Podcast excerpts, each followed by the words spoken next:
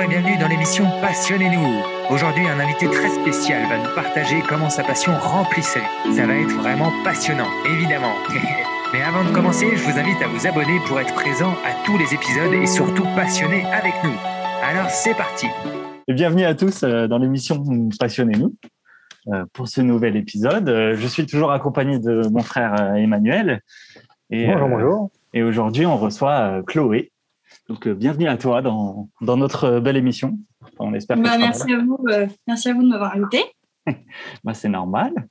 Euh, parce qu'avec toi aujourd'hui on va on va parler de comme toujours de plein de passions notamment euh, de musique mais pas que d'autres choses aussi et, euh, et, pour mais pour commencer l'émission je commence toujours par par parler un peu de, de de petites nouvelles de choses qui sont en rapport avec les les passions dont on va parler dans cette émission Euh, et, là, je savais que du coup, on va quand même pas mal parler de musique. Et euh, alors moi, j'y connais strictement rien en musique.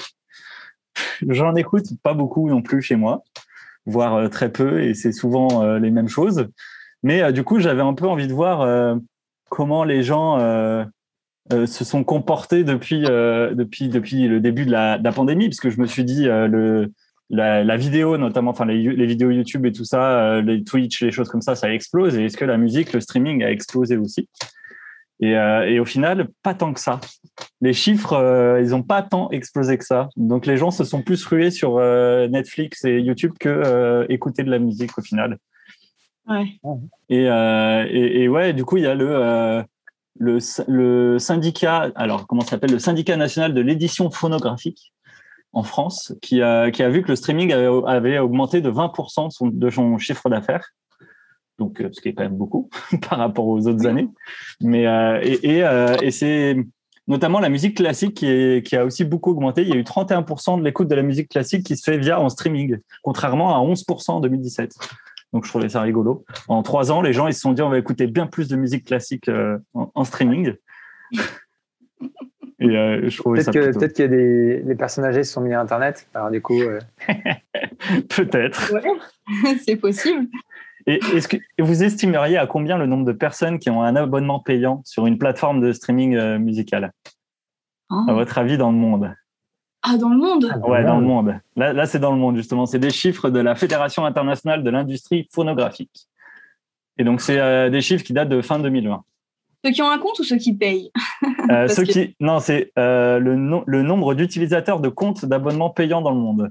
Donc, euh, ça doit être ceux qui, ceux qui ont un compte payant dans le monde, quoi. Ouais.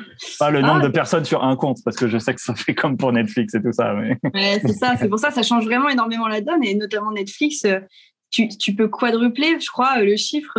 Enfin, c'est énorme, en fait, la différence entre les payants et les, les réels utilisateurs. Quoi.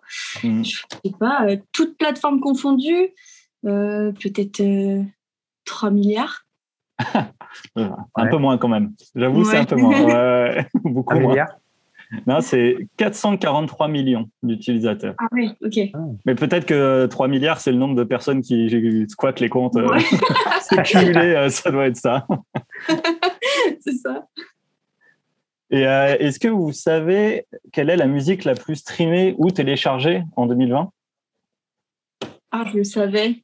Je l'ai vu passer. style ou euh, tu veux un titre de musique? Ah bah c'est un titre de musique là du coup. C'est la ah musique la, plus. Ouais, toi, je pense que Manu, tu vas pas connaître, mais je me dis que Chloé, elle pourrait savoir. Dans le monde? Enfin, Dans le monde, ouais. Ouais, ouais, c'est. Euh, hmm, je vais dire une bêtise, donc non. J'ai aucune idée. Aucune idée. Bah, c'est Blinding Lights de The Weeknd. Ah, ah bah tiens. Ouais. a été streamé ou téléchargé plus de 2,72 milliards de fois.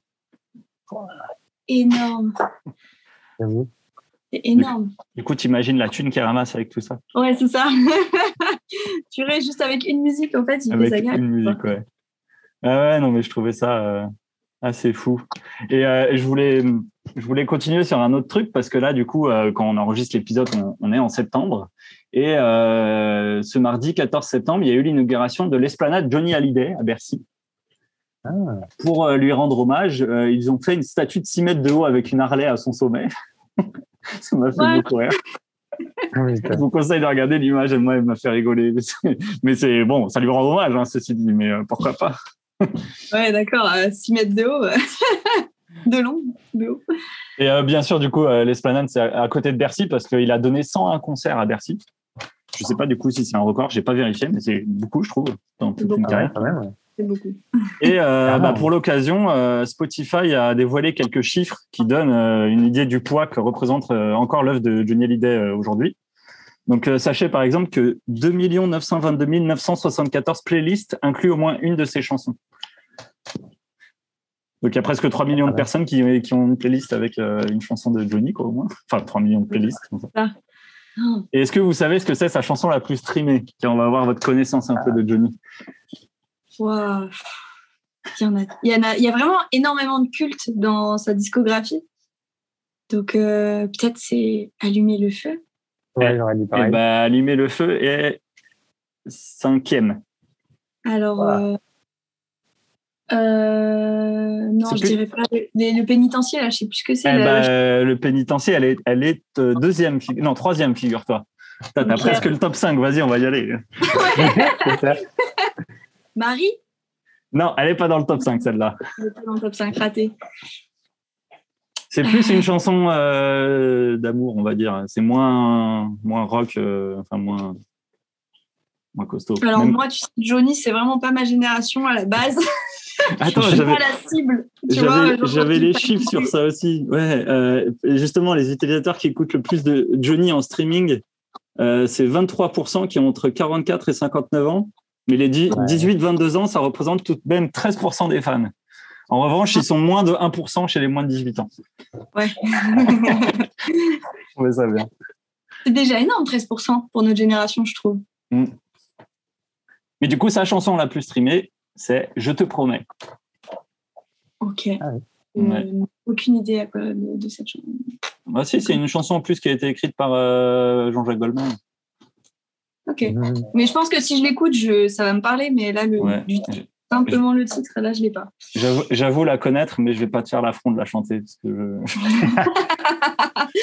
pas. Euh, un jour, je prendrai des cours de chant, hein. tu m'en donneras sûrement d'ailleurs. Laisse, mais... Johnny Willet, tu sais, il avait une belle voix, laisse-le Willet. Voilà, quand, quand, je reviens te voir, tu me donnes des cours de chant, s'il te plaît. Parce que... Allez. Allez. On fait comme ça. Non, mais sinon, euh, tu le fais et puis on coupe au montage. Hein. Comme ça, au moins, euh, les éditeurs, ça ira pour eux. Hein. Oui, mais du coup, autant, parce que le montage, c'est moi qui le fais, donc autant éviter de me faire perdre du temps. Hein non, mais. bon, sinon, euh, pour l'info, la deuxième chanson, c'était L'Envie. Donc la troisième, Le Pénitencier. Ah euh, ensuite, il y avait Diego, Libre dans sa tête et Allumer le feu. Ok. Voilà.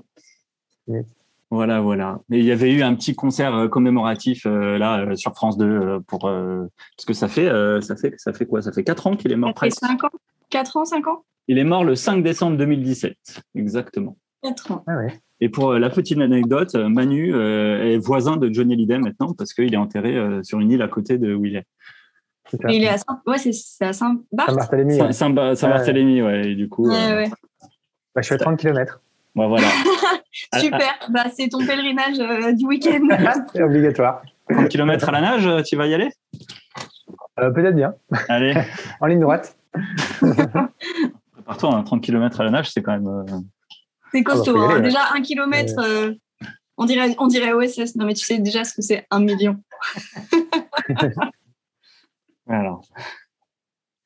Et, euh, et, sinon, pour finir, dernière petite info que j'avais vue. Attends, il faut que je la retrouve. J'ai perdu. Mais j'ai vu que ABBA ressortait un, un, un, album et je trouvais ça incroyable. J'ai vu ça. Des années après, une vingtaine d'années après. Eh ben, ça fait 40 ans, exactement. Ah, bah, bien, 20, bien, bien 20 ans, du coup. Ouais. Voilà. oui, deux fois même. Tu sais, tu n'as plus, plus 20 ans, Chloé, hein, maintenant, c'est bon. Euh... Cette phrase. T'as plus 20 ans. Ouais. Mais du coup, leurs deux premiers singles là qu'ils ont sortis, alors euh, l'article que j'ai vu date de début septembre, mais ils avaient généré déjà plus de, 10, plus de 17 millions de streams et 18 millions de vues pour, euh, pour les vidéos. Enfin, ils ont, en gros, ils ont fait un, un live stream sur YouTube pour annoncer euh, que le groupe ABBA se reformait. Il y avait 270 000 personnes qui ont écouté, euh, écouté ça. Et donc, ils ont annoncé un nouvel album studio le 5 novembre. Donc, je pense que quand le podcast sera diffusé, l'album studio sera déjà sorti. et, euh, et, ouais, donc je trouve ça fou que 40 ans après, as un groupe comme ça qui se. Ça fonctionne. Hein. Ouais, Ah ouais. bah, ça fonctionne et regarde, euh, même notre génération et celle d'en dessous euh, écoutent encore ces musiques euh, dans, dans les soirées, dans les quand ça danse, c'est du disco. Quoi. Enfin, Ouais, bah oui. Ouais. et, et du coup, là, les deux nouveaux singles, ils sont déjà dans le top 10 en Grande-Bretagne. Euh, Enfin, ils sont un peu dans tous les tops euh, dans, de partout dans, dans le monde déjà. En France, euh, la, la chanson I Still Have Faith in You, elle était numéro 2 sur iTunes à ce moment-là. Donc, euh, bon. Je pense que annoncer 40 ans après ton retour, euh, ça te donne un- une petite marge de sécurité sur le succès que tu vas avoir. Ouais, Que tu passes de la merde ou non, je pense que ça va être écouté quand même. c'est ça. Ah là là. Et toi, c'était un groupe que tu écoutais à bas Plus jeune que tu écoutes encore ou... Alors en fait, je suis une grande fan de, de la comédie musicale Mamma Mia. En Ouais. tout cas, le premier, parce que le deuxième, je n'ai pas eu l'occasion de le voir. Mais euh, du coup, je, je suis très comédie musicale. En fait, Euh, j'ai une, une sorte de, de, de passion euh, coupable sur les comédies musicales. Je trouve ça génial. J'adore quand les chansons, elles expliquent une partie de- du scénario et du script. Au lieu de parler, bah vas-y, viens, on monte sur les tables et on chante. Je trouve ça génial.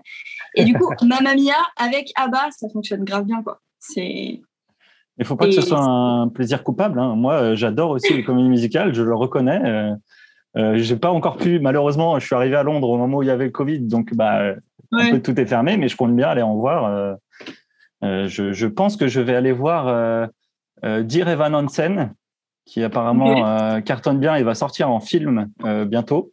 Je crois que c'est en décembre. Euh, Qu'est-ce que je veux bah, J'étais allé voir Les Misérables hein, quand même. Sur scène, ça. Déjà en film, je le trouvais incroyable, mais sur scène, euh, pareil. Mais du coup, tu jamais vu Mamma Mia sur scène alors? Non, j'ai jamais vu de comédie musicale. J'ai vu, euh, non, ça n'a rien à voir. Holiday on Ice quand j'étais petite. C'est pas vraiment pareil. Mais C'est euh, un, spectacle musical, quoi, on va dire. C'est pas Voilà. c'était pas une comédie. Mais j'aimerais bien, j'aimerais bien en voir euh, une. Donc euh, voilà, c'est Bah. un des objectifs. Viens à Londres. Ouais, c'est ça. À Londres, à New York. Ouais, mais en plus, je trouve ça fou de voir enfin, les endroits où il y a tous les, les- tous les théâtres, justement, et, et tous le- les types de comédies musicales qu'il y a. Tu as, une comédie musicale sur Michael Jackson, par exemple, qui est faite. Il y en a une autre sur euh, Whitney Houston. Euh, mais il y a aussi Le Prince d'Égypte. Euh, Il y a Magic Mike. Il y a. Tu vois, il y a- Ça, c'est trop bien. Quand je suis partie à Londres, j'ai- j'ai- je suis partie à Londres quand j'étais plus jeune au lycée et je suis partie à la Brit School, donc c'est une école d'art dramatique et d'art du spectacle en général, qui est très connue parce que euh, il y a eu des énormes têtes, genre euh, Tom Holland, le Spider-Man actuel. Je l'ai Mm. vu à l'école quand j'y suis allée. Il était à l'école, je l'ai vu. C'était incroyable. Et en fait, cette école, elle a, elle a accueilli Adele, Jessie J, euh, enfin, c'est des gros- grosses têtes, quoi. Et en gros, euh, ils font des comédies musicales et il y a énormément de gens que j'ai rencontrés là-bas, que je suis sur Instagram maintenant. Et euh, ils, ils font des comédies musicales maintenant.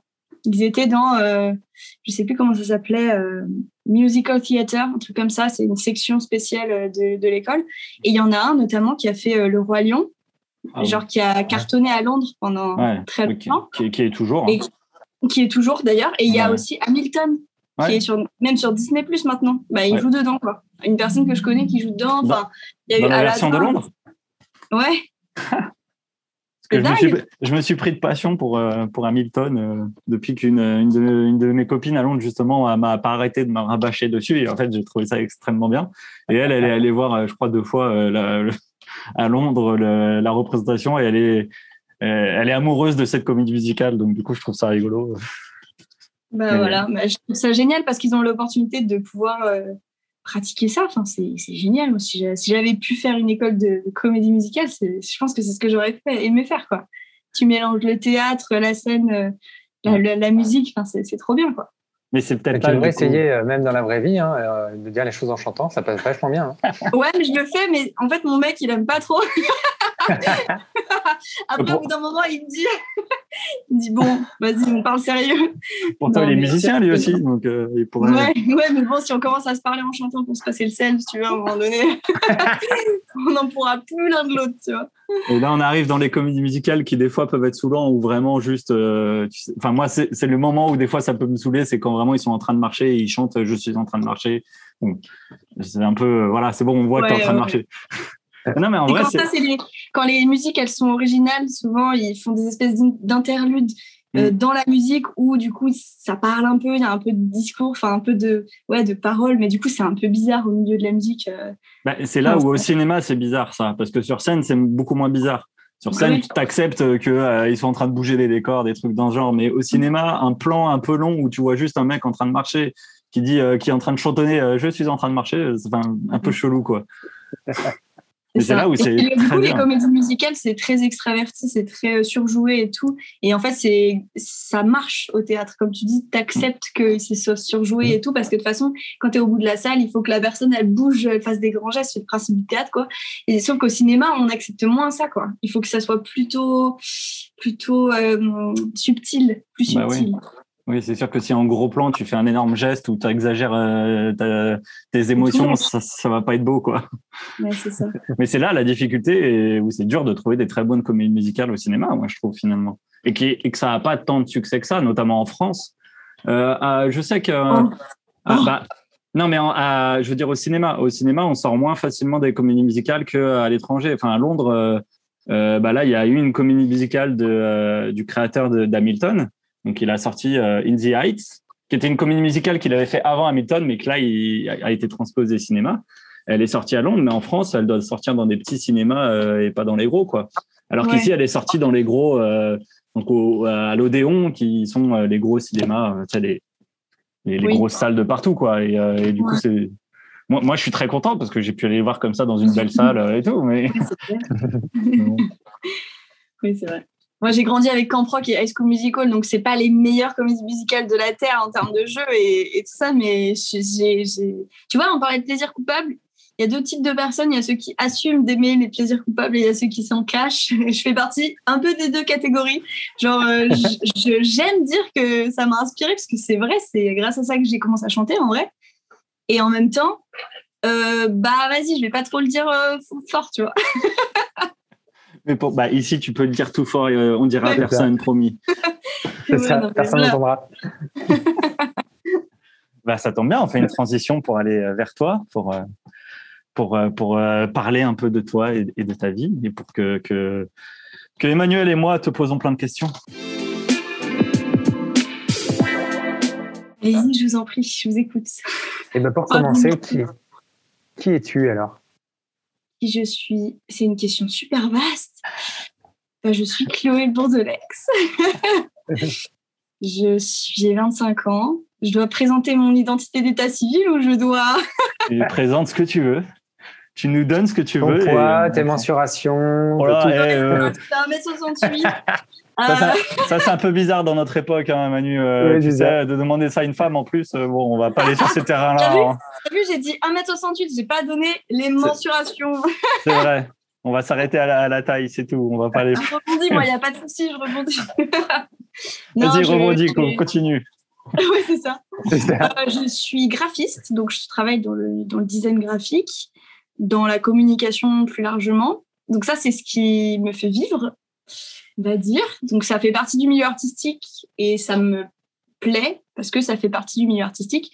Mais euh, ce qui me fait vibrer au plus profond de moi, c'est plutôt la musique. Donc je, développe des morceaux que j'écris, que je compose et tout ça.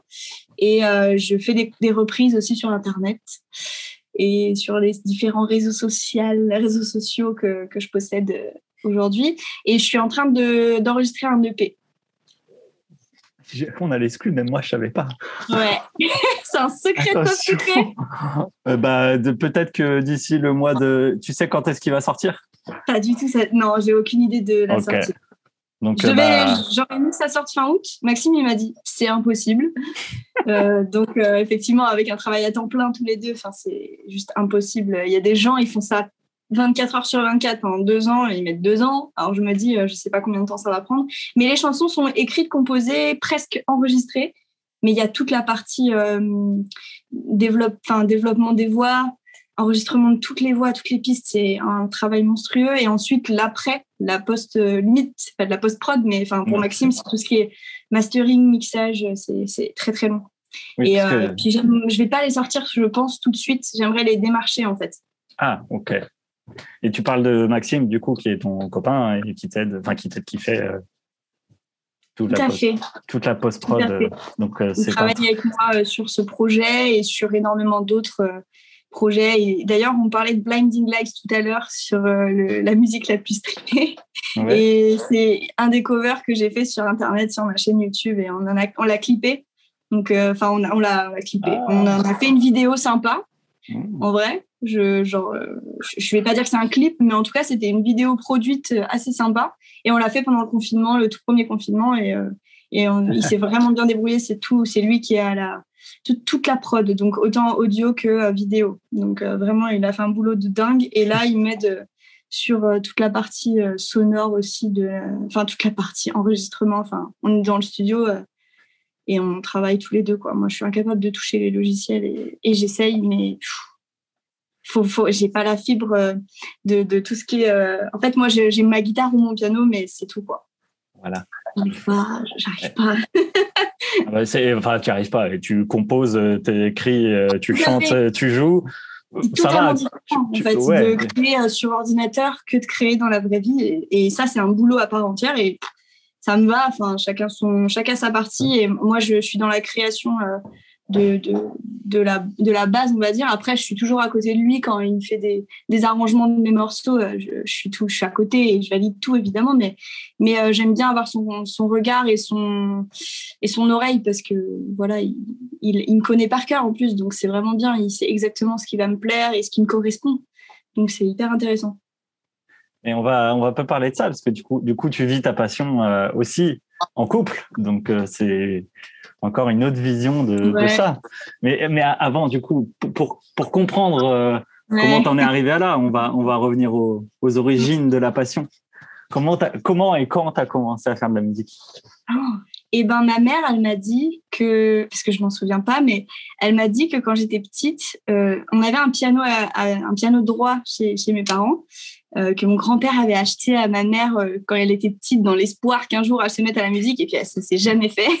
et ça a sauté une génération parce que euh, quand je me mettais dessus, quand j'étais petite, je faisais le, la pluie et le tonnerre avec les aigus et les graves. Et ma mère, elle m'a dit, mais c'est sûr, elle va faire du piano. Et moi, quand j'avais- je devais avoir 5 ans, j'ai supplié ma mère de m'inscrire au cours de piano. Et en fait, on est allé au forum des associations de mon petit village. Et il se trouve qu'il fallait avoir 7 ans. Donc, j'ai dû patienter encore deux ans. Je trouvais, je trouvais ça énorme à l'époque. Parce qu'en en deux ans, tu changes énormément à cet âge-là. C'était la moitié Et, de ta vie euh, presque, hein, deux ans. C'est ça, quasiment. Mais euh, je voulais trop. Et en fait, quand j'ai eu 7 ans, je me suis inscrite euh, tout de suite. Et j'ai pas arrêté jusqu'à mes 17 ans. Et en fait, j'ai pris des cours, en tout cas jusqu'à mes 17 ans. Et après, j'ai pris des cours de chant. J'ai dû arrêter parce que je pouvais pas faire les deux. Voilà, c'était trop cher. euh, Les cours de, de piano et cours de musique, c'est très cher. Donc, euh, je pouvais pas prendre deux cours. Donc, je me suis dit, OK, j'ai, tout ce qu'il me faut en piano, en tout cas sur ce que j'ai envie de faire maintenant. Et euh, j'ai pris des cours de chant et surtout que j'a- j'avais appris la guitare toute seule de mon côté euh, quand je devais avoir 15 ans, euh, 14 ans. Euh, sur la guitare de mon grand-père, encore une fois. Oh, ouais. Justement, Excellent. donc ça, ça vient de ta famille, du coup, euh, ce goût euh, prononcé Bah, pour la musique personne dans ma famille fait de la musique et mon papy d'ailleurs euh, aurait rêvé en fait d'être musicien et euh, il avait un piano donc il, il a appris deux trois musiques mais c'est toujours les mêmes qui nous jouent depuis toujours parce qu'il en a jamais appris d'autres mais euh, il était très fier que je fasse de la musique parce que c'était son c'était un de ses une de ses envies de jeunesse et puis il avait envie de transmettre cette envie de la musique aussi. Je sais pas si ça me vient de lui certainement mais en tout cas mes parents euh, ne font pas du tout de musique. On écoutait de la musique à la maison mais euh, en tout cas, ils, eux, ils sont pas musiciens. Donc, je sais pas vraiment euh, d'où ça m'est venu. On avait un piano à la maison, je pense que ça a dû aider euh, quand même. C'est l'objet, T'es quoi. sûr que c'est t'es sûr que c'est ta famille? Bah, écoute, mon grand frère, une fois que je me suis mis euh, au piano et qu'il a commencé à capter que bah ça pouvait être sympa de faire de la musique, et ben, mon grand frère s'est mis à la guitare parce qu'il fallait surtout pas faire le même instrument que sa petite sœur. Donc, il s'est Mhm. mis à la guitare et puis il se débrouillait pas mal non plus. Et mon petit frère, pareil, il- ça a suivi ensuite derrière. Et lui, c'était le saxophone. Donc voilà, il a encore changé euh, d'instrument. Il fallait se démarquer, quoi. Ah bah, là, Mais, là, il s'est- euh, il s'est bien démarqué, là, saxophone. euh. Tout à fait. Et puis j'ai ma tante qui est qui est chanteuse, enfin qui est chanteuse pas de métier, mais en tout cas euh, elle est tellement passionnée qu'on pourrait dire que c'est un métier à part entière. Et du coup elle est avec son avec mon tonton ils sont ils sont en duo et ils chantent depuis que je suis petite là, de partout dans toutes les tous les événements de famille et tout ça ils chantent. Donc peut-être qu'aussi euh, ça vient de là. En tout cas, j'ai toujours eu envie de faire de la musique. J'ai toujours imaginé que ce sera mon métier un jour. Je ne sais pas comment l'expliquer, mais je je ne sais pas pourquoi, mais j'ai l'impression que ça le deviendra. Donc, est-ce que euh, ce sera quand j'aurai 50 ans ou ce, sera l'année prochaine Je ne sais pas, mais il y a un moment donné où je vais me lancer, je sais, et je vais avoir envie d'en vivre en tout cas. Je ne parle pas de, célébrité ou quoi, je parle de juste pouvoir vivre de, ça, quoi, et de présenter mes musiques. Ouais, et pleinement. De, vivre, que de ça, quoi. C'est ça, vivre que de ça, ouais, vraiment. Pouvoir en, en fait, pouvoir faire ça, enfin, j'allais dire 24 heures sur 24, tu vois, tellement je m'en. Alors qu'on travaille pas 24 heures sur 24, mais je, je pourrais, franchement, je pourrais. Ouais, mais dans les métiers artistiques, on travaille 24 heures sur 24, je crois. Parce que ça tourne, ça tourne, ça tourne constamment. Dans ta tête, même la nuit, bien sûr. Mais pas que artistique. Hein. Euh, ton métier, euh, Manu, c'est aussi ça. Hein. Mmh. Oui, c'est ça. Tu parlais de, de, comédie musicale tout à l'heure, mais alors qu'est-ce qui t'a amené à ça et qu'est-ce qui t'a donné envie en voyant ça en fait? Eh ben, alors, plusieurs choses. Déjà, je trouvais l'esthétique super. Enfin, en fait, j'adorais euh, le fait que ça passe de, d'un, on va dire, ça va être technique, mais d'un plan euh, de cinéma classique à d'un coup euh, limite un clip. En fait, j'aimais bien. Tu vois, euh, quand, tu regardes une comédie musicale, tu pourrais isoler le moment où il y a de la musique et, ça, ça pourrait faire un, clip à part entière. Et j'aimais bien en fait le côté ouais artistique, esthétique du truc. Et j'étais une fan, une vraie fan de Joe Jonas, des Jonas Brothers. Et je le suis encore, et ça c'est pas une honte parce que je suis allée les voir au concert à la Hotel Arena. C'était le dernier concert avant le Covid. J'étais, je suis super fan et j'ai toujours aimé euh, cette comédie musicale. Je sais pas pourquoi, parce que avec du recul et des études de cinéma dans les pattes, je me rends bien compte que c'est pas, euh, c'est pas incroyable, David.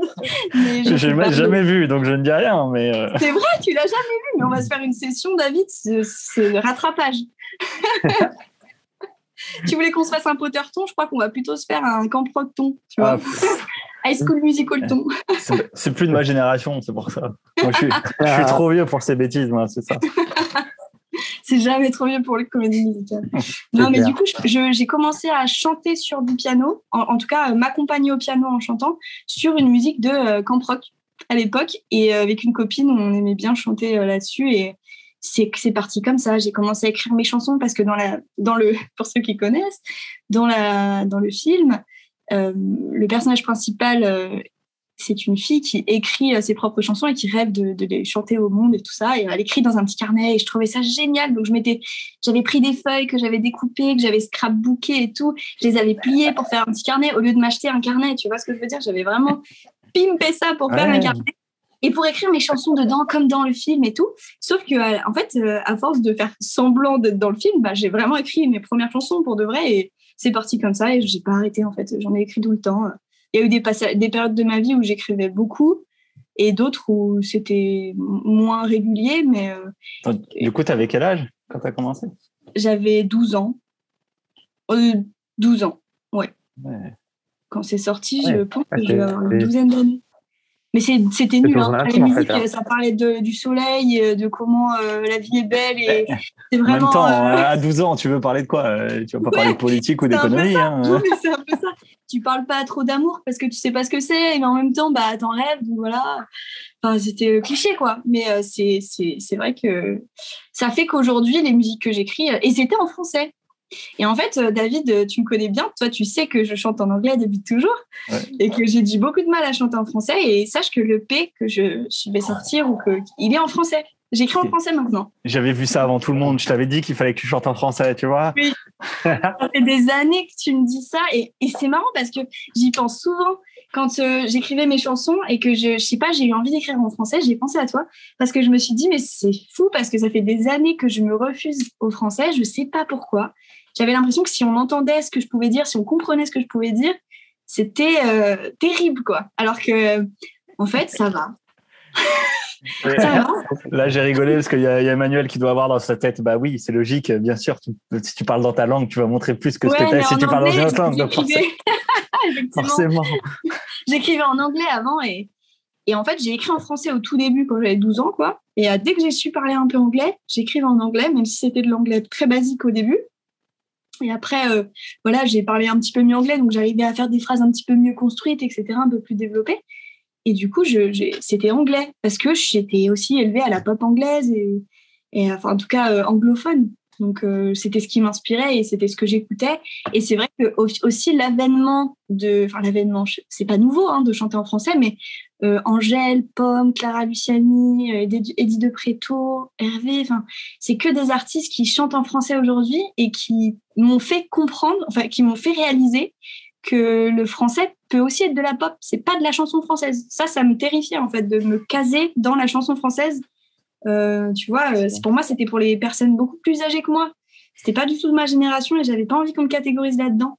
Et du coup, je suis contente aujourd'hui. J'ai l'impression qu'il y a une nouvelle forme de pop française qui, qui émerge et qui a émergé. Et je trouve ça hyper chouette. Et ça, ça me ferait plaisir d'être, euh, tu vois, d'être euh, dans cette, euh, d'être qualifié de cette catégorie-là en tout cas. Et je pense faire un peu de la pop, de la pop. Donc. En plus, c'est une génération de chanteuses dont tu parles, plus que de chanteurs, parce que tu as dit de Préto, mais c'est plus les, bah, tu disais Pomme, Angèle et tout. Donc, il y a un espèce d'avènement de la chanteuse pop française, quoi, enfin francophone.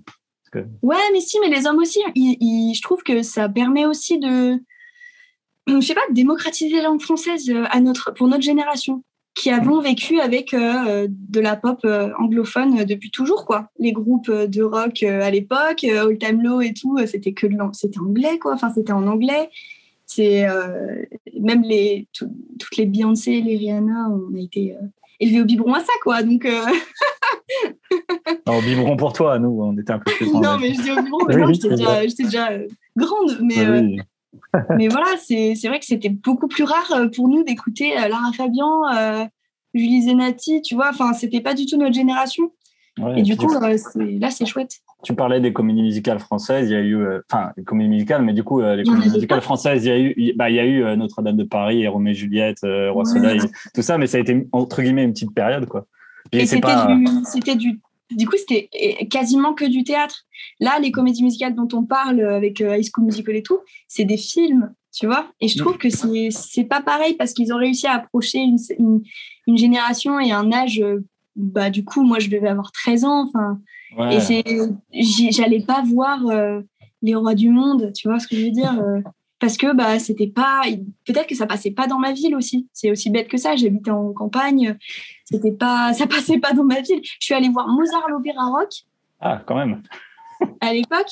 Mais j'étais contente mais bon sans plus tu vois c'était pas l'époque où j'étais trop fan euh, de, des comédies musicales en mode en mode théâtre. Ouais. Puis moi, alors Mozart... aujourd'hui avec le regard que j'ai je pense que j'aimerais tu vois. Et pourtant le Mozart l'opéra rock je trouve que c'est ceux où il joue le mieux parce que, ah, Roméo et Juliette et, Notre, dame de Paris, ils jouent quand même extrêmement mal. Hein, les gars, ils chantent très bien, mais c'est pas des bons acteurs du tout. Alors que Mozart, l'opéra rock, vraiment, j'ai été agréablement surpris quand, quand je l'avais vu. Ils jouent très bien. ce sont des comédiens, quoi, qui savent. Ouais, c'est, vraiment des comédiens chanteurs. C'est pas juste des comédiens ou des chanteurs, quoi, les gars. Ouais, c'est ça. Qu'est-ce que tu vas chercher dans, dans la musique, finalement? Moi-même? Ouf qu'il y a de la punchline toujours, hein, toujours dans chaque épisode, on en a Non, mais c'est un peu vrai, je crois. C'est un peu vrai. Ça fait depuis euh, que je fais de la musique que c'est un moyen.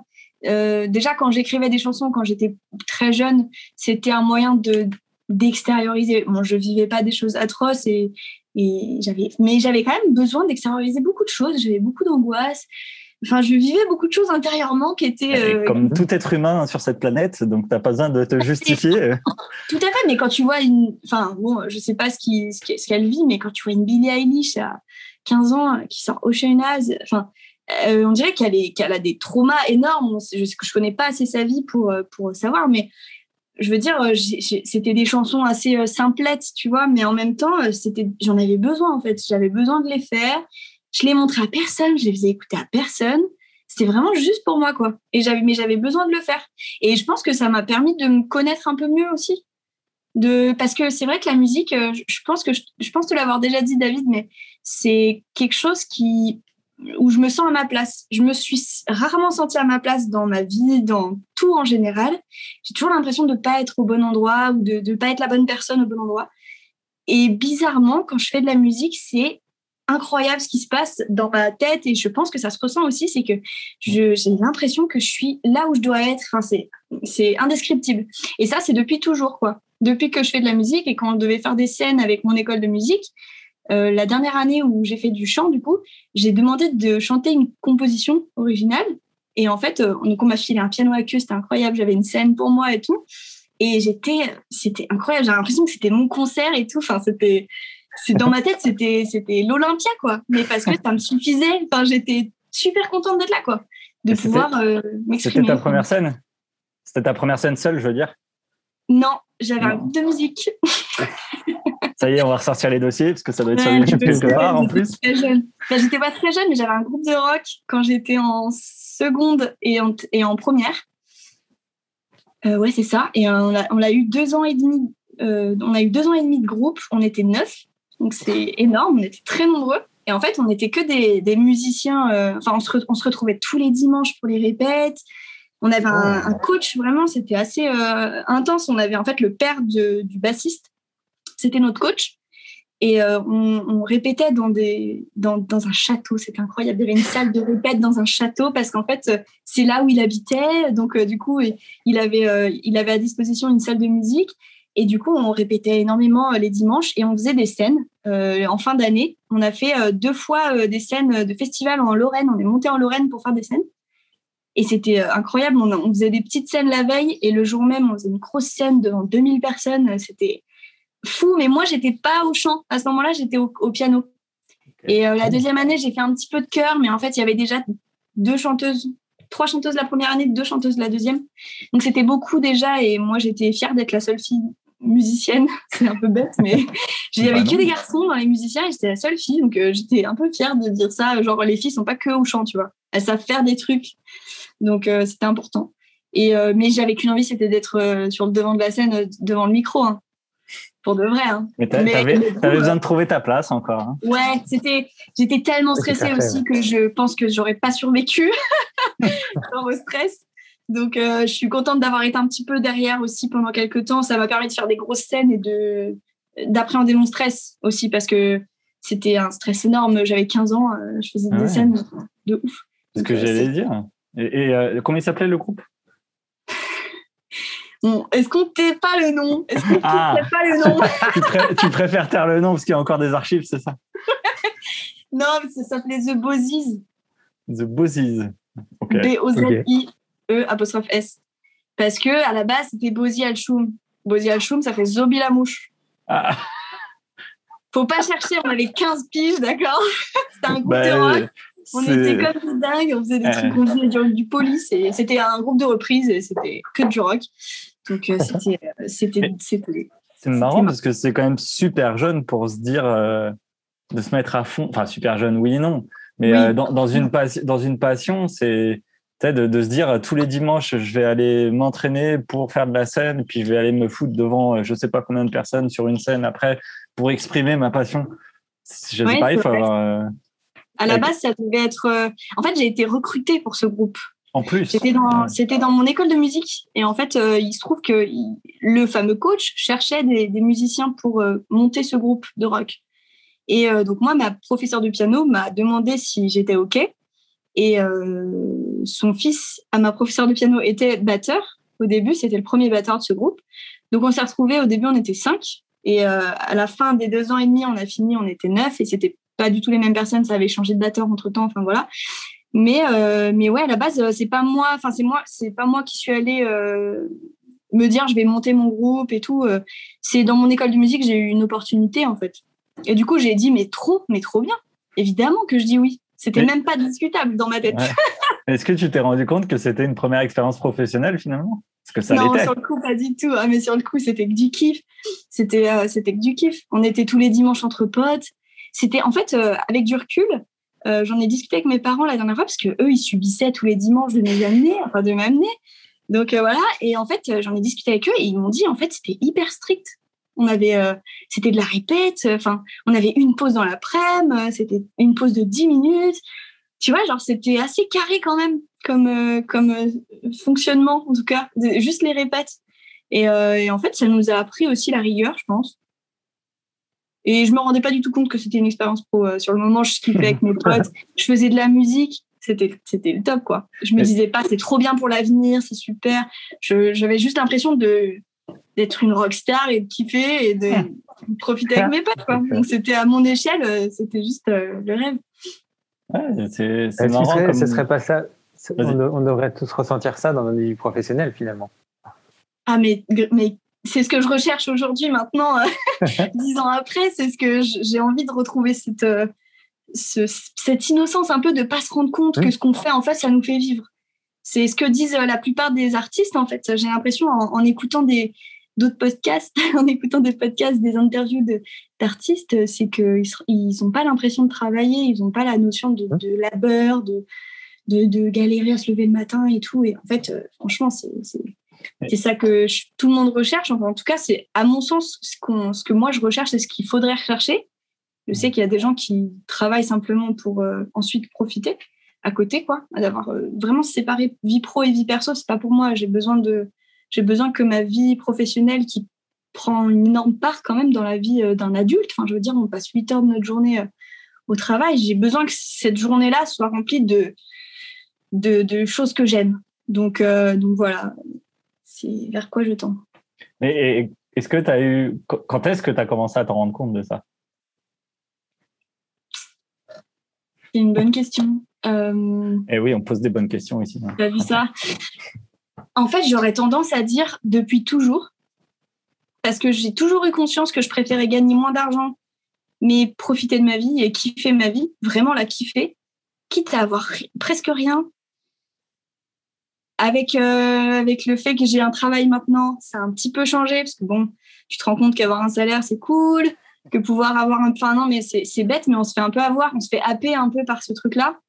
Et euh, ça fait que depuis très récemment que ça me reprend ça fait un an aujourd'hui que je travaille à temps plein euh, dans la boîte où je suis. Et je, ça y est, je, ça me reprend de me dire, mais en fait, j'avais, j'ai trop laissé de côté euh, ce, cette part de, de vibration que, dont j'ai besoin, quoi. Et, euh, et, et, je suis prête à faire plein de sacrifices, en fait, pour accéder à ce, ce kiff ultime qui peut-être me fera vivre mieux ou tu vois euh, je sais pas en fait. Mais c'est un risque à prendre quand même euh, quand on est plus quand on est adulte. Mais aujourd'hui j'ai pas d'enfants j'ai pas de prêt. Enfin je peux me permettre aujourd'hui de tu vois de, de réfléchir en tout cas à ça. Je, je, je pense en tout cas.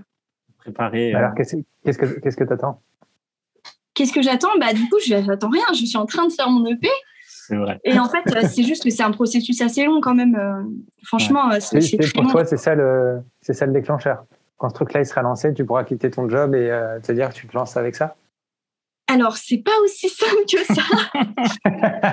Déjà parce que j'ai un job qui peut pas être quitté comme ça. Je suis en CDD, mais un CDD, ça se quitte pas comme ça. C'est très compliqué pour partir. Plus compliqué qu'un CDD. Ça s'appelle une démission. C'est possible de le faire en, en une journée. En bah, CDD Bah oui.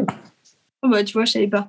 Mais du coup, bon, ouais, c'est bah oui, c'est vrai. Non, mais euh, tu as raison, je sais pas exactement quel, euh, quel sera le déclencheur, mais je trouve que c'est en fait un processus assez long quand même. Enfin, là, je, je commence à faire, j'en suis à peine à, la phase de la maquette pour ensuite la proposer à des personnes qui pourront peut-être m'aider à faire monter ce projet-là, tu vois. Je pense que toute seule, je sais pas si j'y arriverai. Euh, aujourd'hui, il y a énormément de. La question est est-ce que tu as envie de le faire toute seule ou pas? C'est aussi ça. Non. Bah, voilà. Non, non, non. Moi, j'ai pas envie de le faire. Enfin, je pense que j'ai envie aussi de, de, me faire aider par des professionnels du milieu. Que ça soit des labels ou des maisons de disques ou des boîtes de prod ou peu importe euh, qui. Ouais. qui... faut faire son entourage, quoi, dans ces cas-là. Ouais, c'est ça. En tout cas, c'est ce que j'ai envie. Je pense qu'il y a des gens qui veulent tout faire en, en autoprod. Après, je suis en autoprod à ce niveau-là. Mais euh, pour l'après, j'ai besoin, j'ai besoin de gens. Enfin, j'allais pas dire d'une équipe parce que c'est beaucoup, mais de au moins une personne qui puisse m'aider. Quoi, tu vois, je sais pas trop dans quelle mesure, mais euh, l'idée, en tout cas, c'est. déjà à la maison? Pardon? Tu n'as pas déjà à la maison? Bah si, une personne en plus, en tout cas pour pour l'après. tout ce qui est tout ce qui est tout ce qui est production et tout, c'est il y a besoin de personnes, ça c'est sûr c'est ça qui est cool. C'est vraiment un avantage énorme. C'est que là, je suis dans mon studio, quoi. On, a un studio à la maison, parce que du coup, euh, Maxime, mon, copain, il, a été euh, producteur de musique. Pendant, il l'a fait pendant un an et demi, ou ouais, je dirais un an et demi. Et du coup, il a, enfin, il a du matos, quoi. Il a énormément de matos. Euh, on a des micros pour s'enregistrer et tout ça. C'est assez chouette. ça permet de tout faire en autoprod et puis il a les compétences et il a la créativité. Donc, euh, on a besoin de rien d'autre.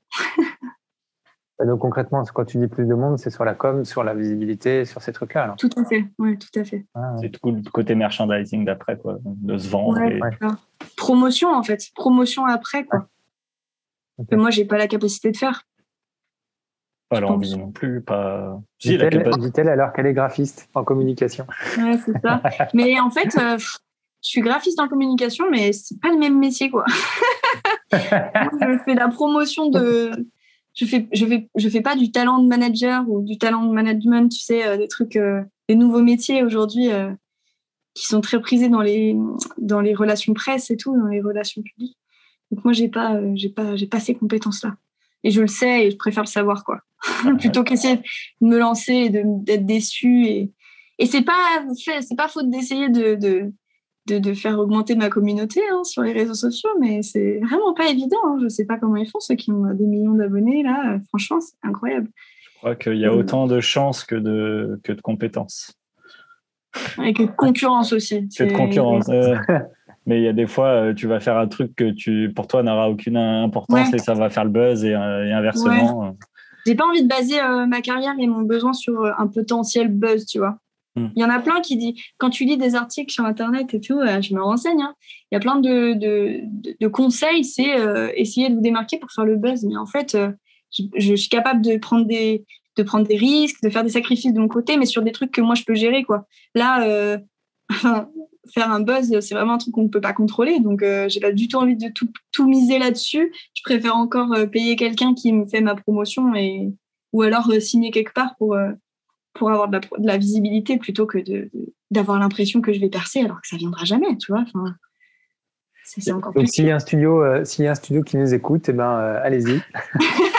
allez, allez, découvrir Chloé sur les, sur les réseaux. Voilà. on fera, on fera la pub de toutes les réseaux.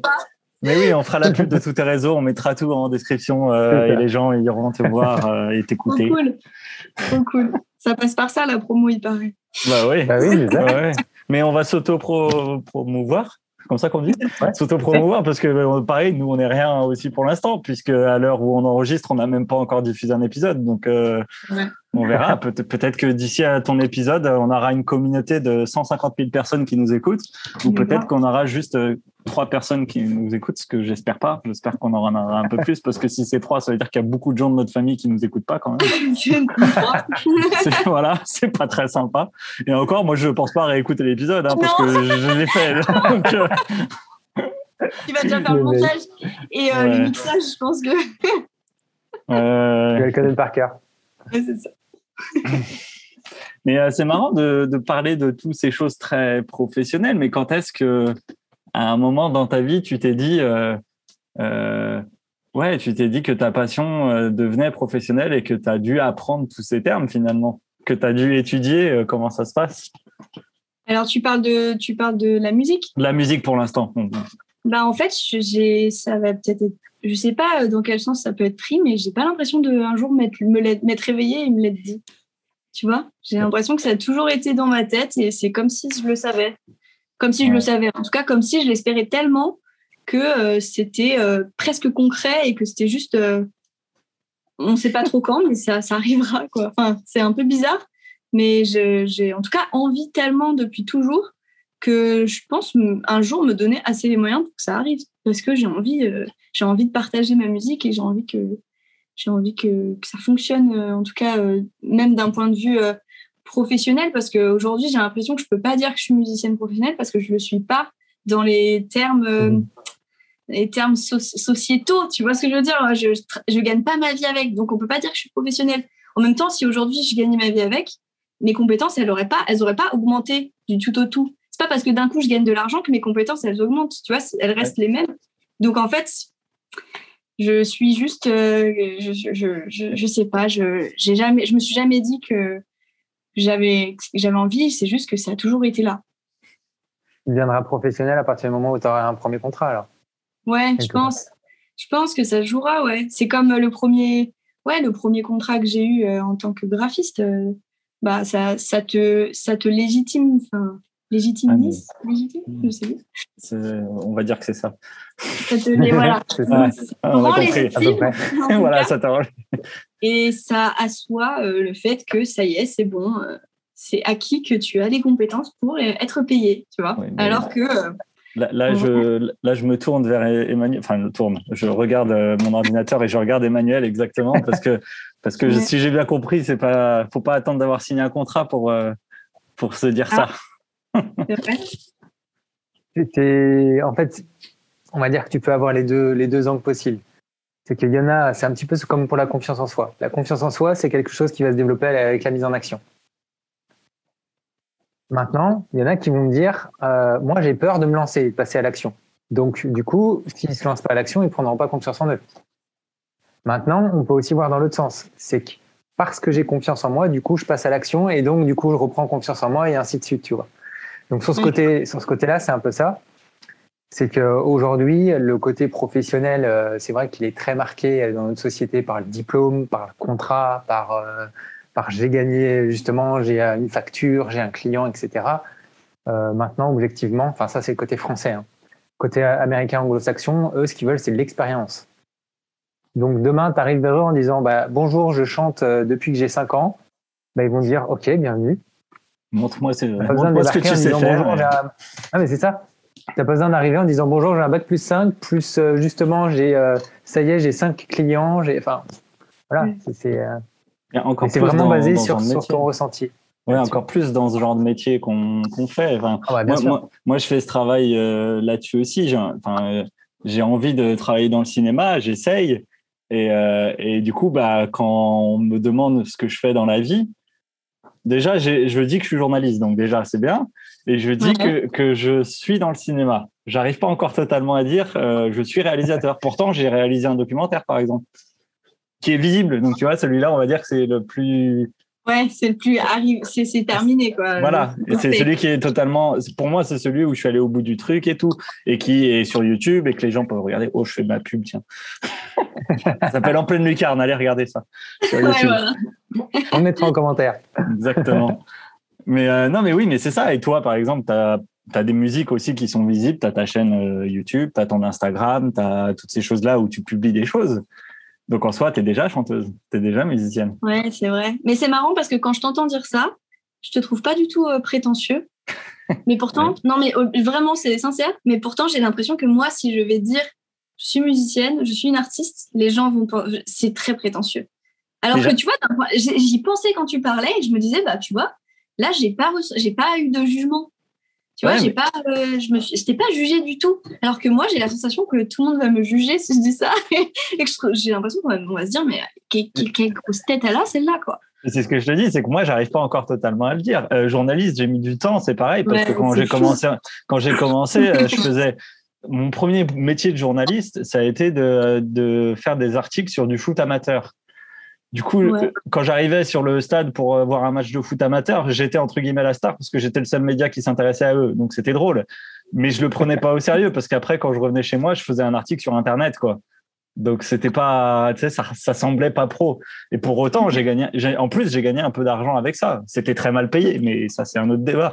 Mais euh, mais euh, mais voilà, mais je gagnais de l'argent avec. Et en fait, c'est une fois que j'ai fini de, bosser dans, enfin, à cet endroit-là. J'ai travaillé quand même, je crois que j'ai fait presque six ans. Mm-hmm. Et c'est en, faisant une thérapie que j'ai compris. j'ai compris. Après, en regardant, j'ai fait ah ouais, en fait, sur mon CV, euh, il y a six ans de ça.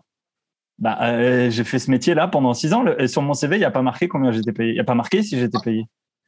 Ah ouais, carrément. Sur ton CV, il n'y a jamais marqué si c'est payé. Tu mets pas. Euh, des fois, tu mets bénévolat. Non, mais des fois, tu peux mettre bénévolat, mais tu n'es pas obligé. Et puis, la personne ne va pas aller euh, chercher, quoi. C'est marrant, je ne mets pas du tout que j'ai fait des scènes de musique. Parce que euh, les, les, métiers, le métier que je fais actuel euh, en tant que graphiste, si je postule pour un, boulot de DA ou de directrice artistique ou, ou de graphiste, ils s'en foutent de savoir que j'ai fait une scène de 2000 bah. personnes quand j'avais 15 ans, tu vois. Je suis pas d'accord, parce qu'ils savent que bah. tu es allé sur le terrain. Non, mais bah, si, ils s'en fichent en fait. Je mets dans mes intérêts, tu vois. Mais, mais c'est comme si ça passait au second plan, alors qu'en vrai, dans ma vie, c'est pas du tout au second plan, tu vois. Je trouve ça pas très réaliste, effectivement, mais j'ai l'impression que c'est comme ça que ça, ça, marche. Enfin, on le sait que dans n'importe quel métier artistique, n'importe quelle expérience de la vie t'aide à, faire ton métier. Enfin, c'est dans beaucoup de métiers, mais dans le, dans le domaine de l'art, euh, euh, tu regardes un, t'es, t'es musicienne, tu regardes un film ou tu, euh, ou tu lis un bouquin, ça te donne de l'inspiration pour ce que tu vas faire.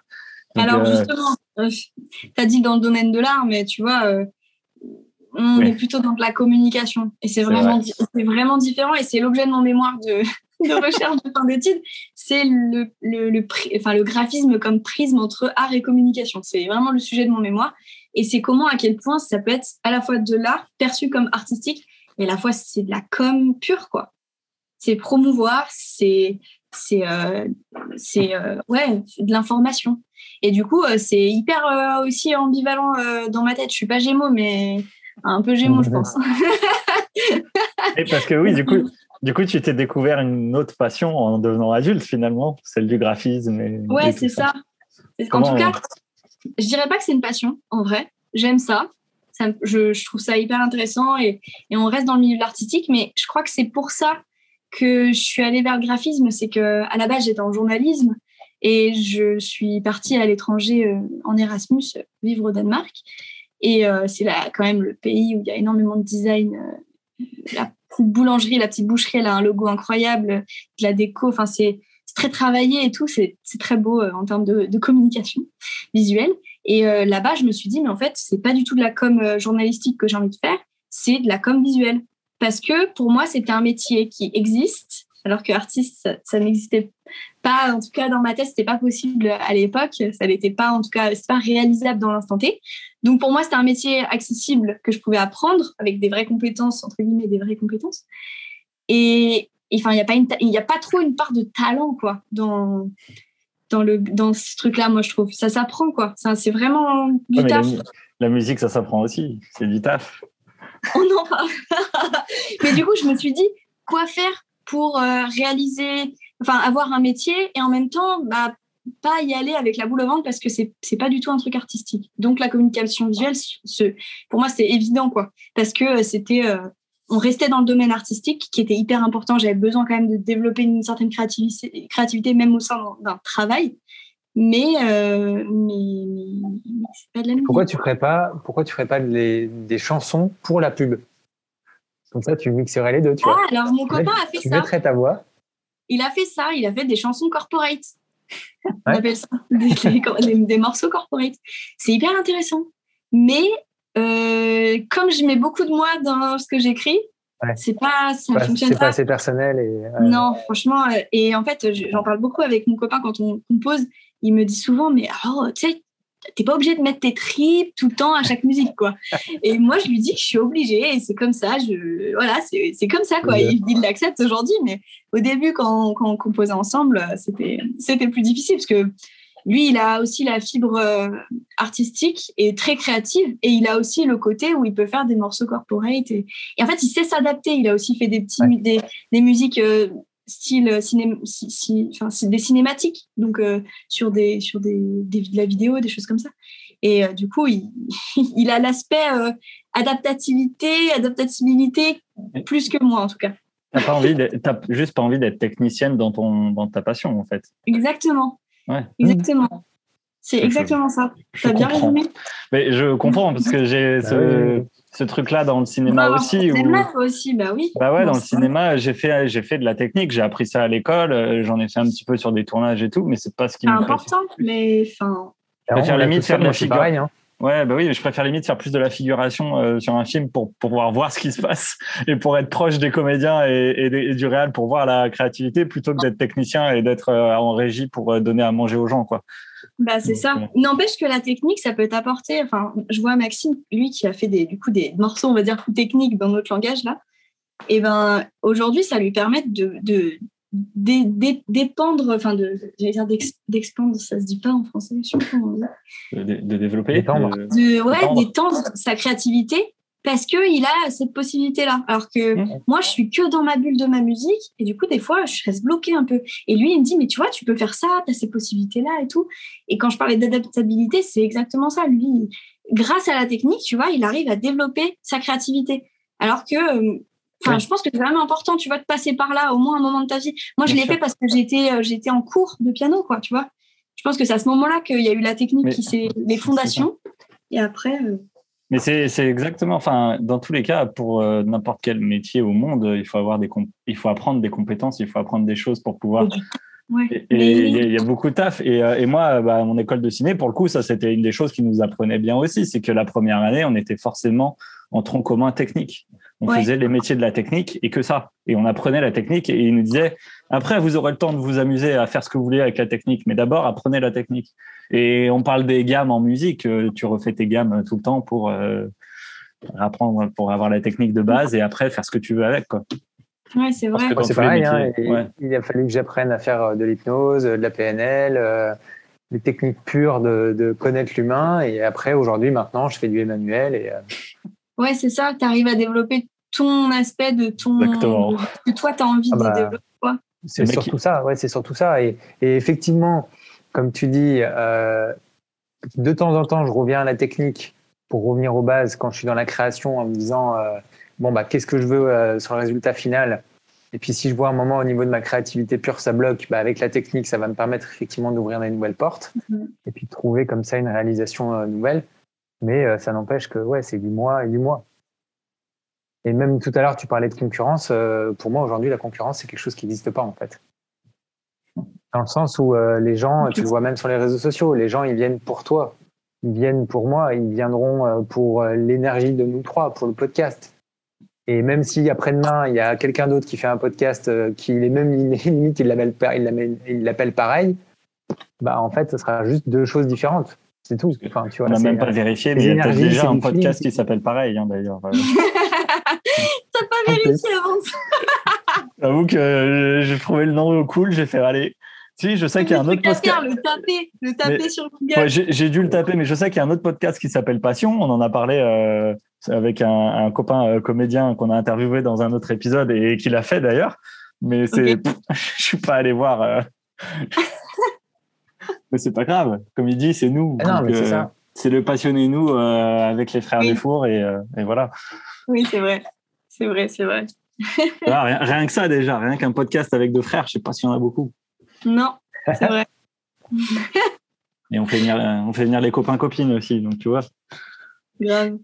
ouais, mais c'est ça. C'est ça. Donc en fait, c'est vraiment euh, faire du toit en fait. Faut travailler, il faut être soi-même. C'est ça la recette, c'est ça. Bah la recette c'est ça, mais en même temps, euh, tu vois, en fait, je, je pense en même temps que je vous écoute depuis tout à l'heure. Et on parlait de compétences et de. Quand tout à l'heure, je parlais du, graphisme comme quelque chose qui, pour moi, est légitime avec les compétences, tu apprends et c'est bon, tu sais faire. Bah, tout à fait vrai, parce qu'il y, a de la, il y, a de il y a un côté artistique qui entre en jeu, je pense. Mais euh, en fait, euh, je, t'ai vu, euh, Emmanuel, tiquer quand j'ai dit ça, mais parce que, en fait, oui, dans la musique aussi, il y a des compétences, tu apprends, tu... Mais c'est moins, à mes yeux, c'est, ça paraît moins, euh, c'est moins légitime à mes yeux. En tout cas, c'est pas ce pourquoi je suis conditionnée. Tu vois ce que je veux dire? À penser quoi. Est-ce que c'est, parce ça C'est qu'on est, on est conditionné avec ce côté, euh, ce qu'on va appeler science dure, là, le côté cartésien, le côté rationnel, et que malheureusement, ça délaisse justement bah, les métiers justement de l'art. Et que pour ça, c'est le côté hippie, le côté pas sérieux, le côté tu vas galérer toute ta vie, donc, effectivement, il faut que je me rattache à un côté sérieux, tu vois. Mais de l'autre côté, moi, ce qui est intéressant par rapport à ce que tu dis, c'est qu'avant d'être à mon compte, moi, je suis ingénieur. Et aujourd'hui, justement, ce côté ingénieur, eh ben, je l'ai réutilisé dans ce que je fais maintenant. Ouais, ah ouais, je comprends. Ah c'est là où je, je, je, suis allé quand même utiliser ce côté structure pour l'intégrer euh, dans ce que je fais aujourd'hui et que clairement, en 2013, quand je me suis lancé, euh, l'hypnose, c'était encore côté secte, gourou, manipulation et tout ça. Donc quand je suis arrivé en 2013 en faisant des conférences en hypnose et en disant bon bah les gars on va aller voir Einstein et je vais vous expliquer un peu ce qu'il en dit là-dessus. Grâce à la physique et bah du coup effectivement ça a posé un cadre donc toi là-dessus ça peut être la même chose c'est le côté justement graphisme euh, et le côté structure que tu as là-dessus bah, dans quelle mesure ça peut t'inspirer et te propulser encore plus justement dans ta musique tu vois? Tout à fait, ouais, tout à fait. On parle souvent de certains artistes qui sont, euh, là, je pense à Astromae qui a une toute une, un, visuel qu'il a fait avec sa femme notamment, je sais. Enfin, je crois que c'est ses costumes qui sont faits par sa femme et tout ça. C'est leur, entreprise. ouais, il son, c'est ça. Il y a son frère aussi dans le truc et tu vois, ils ont développé ensemble un, tout, un truc visuel autour de sa musique et tout. moi, j'ai fait très peu de concerts dans ma vie, mais j'avais fait celui de Stromae. C'est incroyable la claque visuelle que tu te prenais euh, pendant son concert. En fait, il y avait, il y avait autant à écouter qu'à voir. Et lui, je pense qu'il a dû développer forcément. Et euh, quand il, quand il s'est fait connaître, il faisait ses vidéos sur YouTube. C'est le son. Mais, mais ouais, mais c'est le son. Elles étaient hyper, hyper créatives aussi. Euh, euh, il y avait des, un petit montage, il y avait des belles images, il y avait des trucs comme ça. C'était pas que il était en train d'expliquer comment il faisait de la musique. Ouais. Et, oh. et, et, voilà. Et du coup, c'est vachement ça, c'est pareil, c'est ce que dit Emmanuel, que tu peux très bien te servir de. Mais après, ce que je trouve marrant de ce que tu dis, c'est que j'ai l'impression que du coup, dans le graphisme, tu mets moins de toi. Tu sais, as dit que dans la musique, tu mettais énormément de toi. Ouais, c'est vrai. Tu mettais tout toi dans le graphisme, mais j'ai l'impression que c'est juste ton boulot alimentaire euh, de, de, de, artistique. Mais du coup, tu, mets, tu, mets, moins de toi au final. Ouais, bah ouais, tout à fait. Après, euh, peut-être pas, je dirais peut-être pas jusqu'à dire que c'est alimentaire, mais parce que c'est impossible de créer un truc qui n'y a pas un minimum de soi. Enfin, je, c'est pas possible. Mais quand tu vois que la musique, c'est peut-être 90, enfin, si on doit prendre un pourcentage, j'ai 70% de musique et euh, alors que si c'était du graphisme, tout ce qui est graphisme, c'est peut-être plus, c'est peut-être plus de l'ordre du 40% de ce que je donne de moi, je te parle. Mm. Enfin, dans la musique, c'est même plus, c'est même du 100% en fait. Euh, vraiment que. T'es 99% ce qu'il y a du maximum. Mais, mais, euh, mais par contre, dans, dans, dans, le graphisme, je donne un peu de moi, mais, mais c'est vrai que c'est pas pareil. Moi, je le perçois pas pareil et je pense que c'est pas, ça se retransmet pas pareil aussi, donc c'est difficile de, de les mettre sur le même pied. Enfin, c'est difficile de les comparer. C'est un art plastique, graphique, et l'autre, c'est un art. Euh, euh, audio, enfin sonore, tu vois, donc je sais pas. Mais on parlait de Stromae et je trouve que lui, pour le coup, c'est un artiste à part entière euh, dans le sens où il a une DA complète, quoi. Ça va du costume au visuel, tu disais, des concerts. Ses clips, ils sont en lien, j'imagine, avec.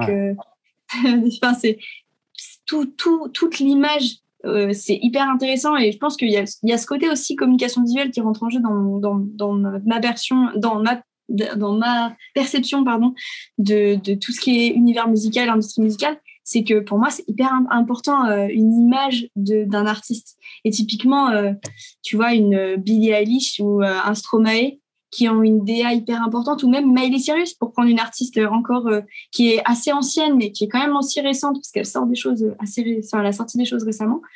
Quand tu regardes sa discographie à Miley Cyrus, elle doit avoir fait cinq albums.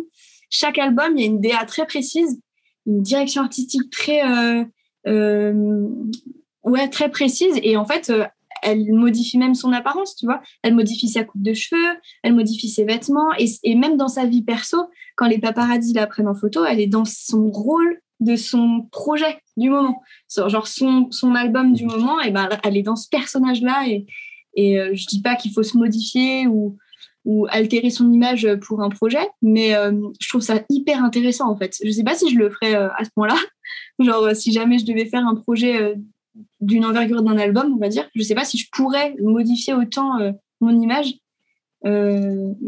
mais en tout cas, je trouve ça hyper intéressant en fait. Ça, c'est un truc, tu vois, si je devais faire que du graphisme pur, j'aimerais tellement faire des, des, des pochettes d'albums, tout ce qui est imagerie d'un artiste, tu vois. Pour le coup, ça serait un truc de malade ça. J'aime trop. commence par la tienne. Par rapport à, l'image que tu dis, euh, aujourd'hui, il y a juste des millions de personnes qui changent de, tenue vestimentaire pour aller au travail. Hein. ouais.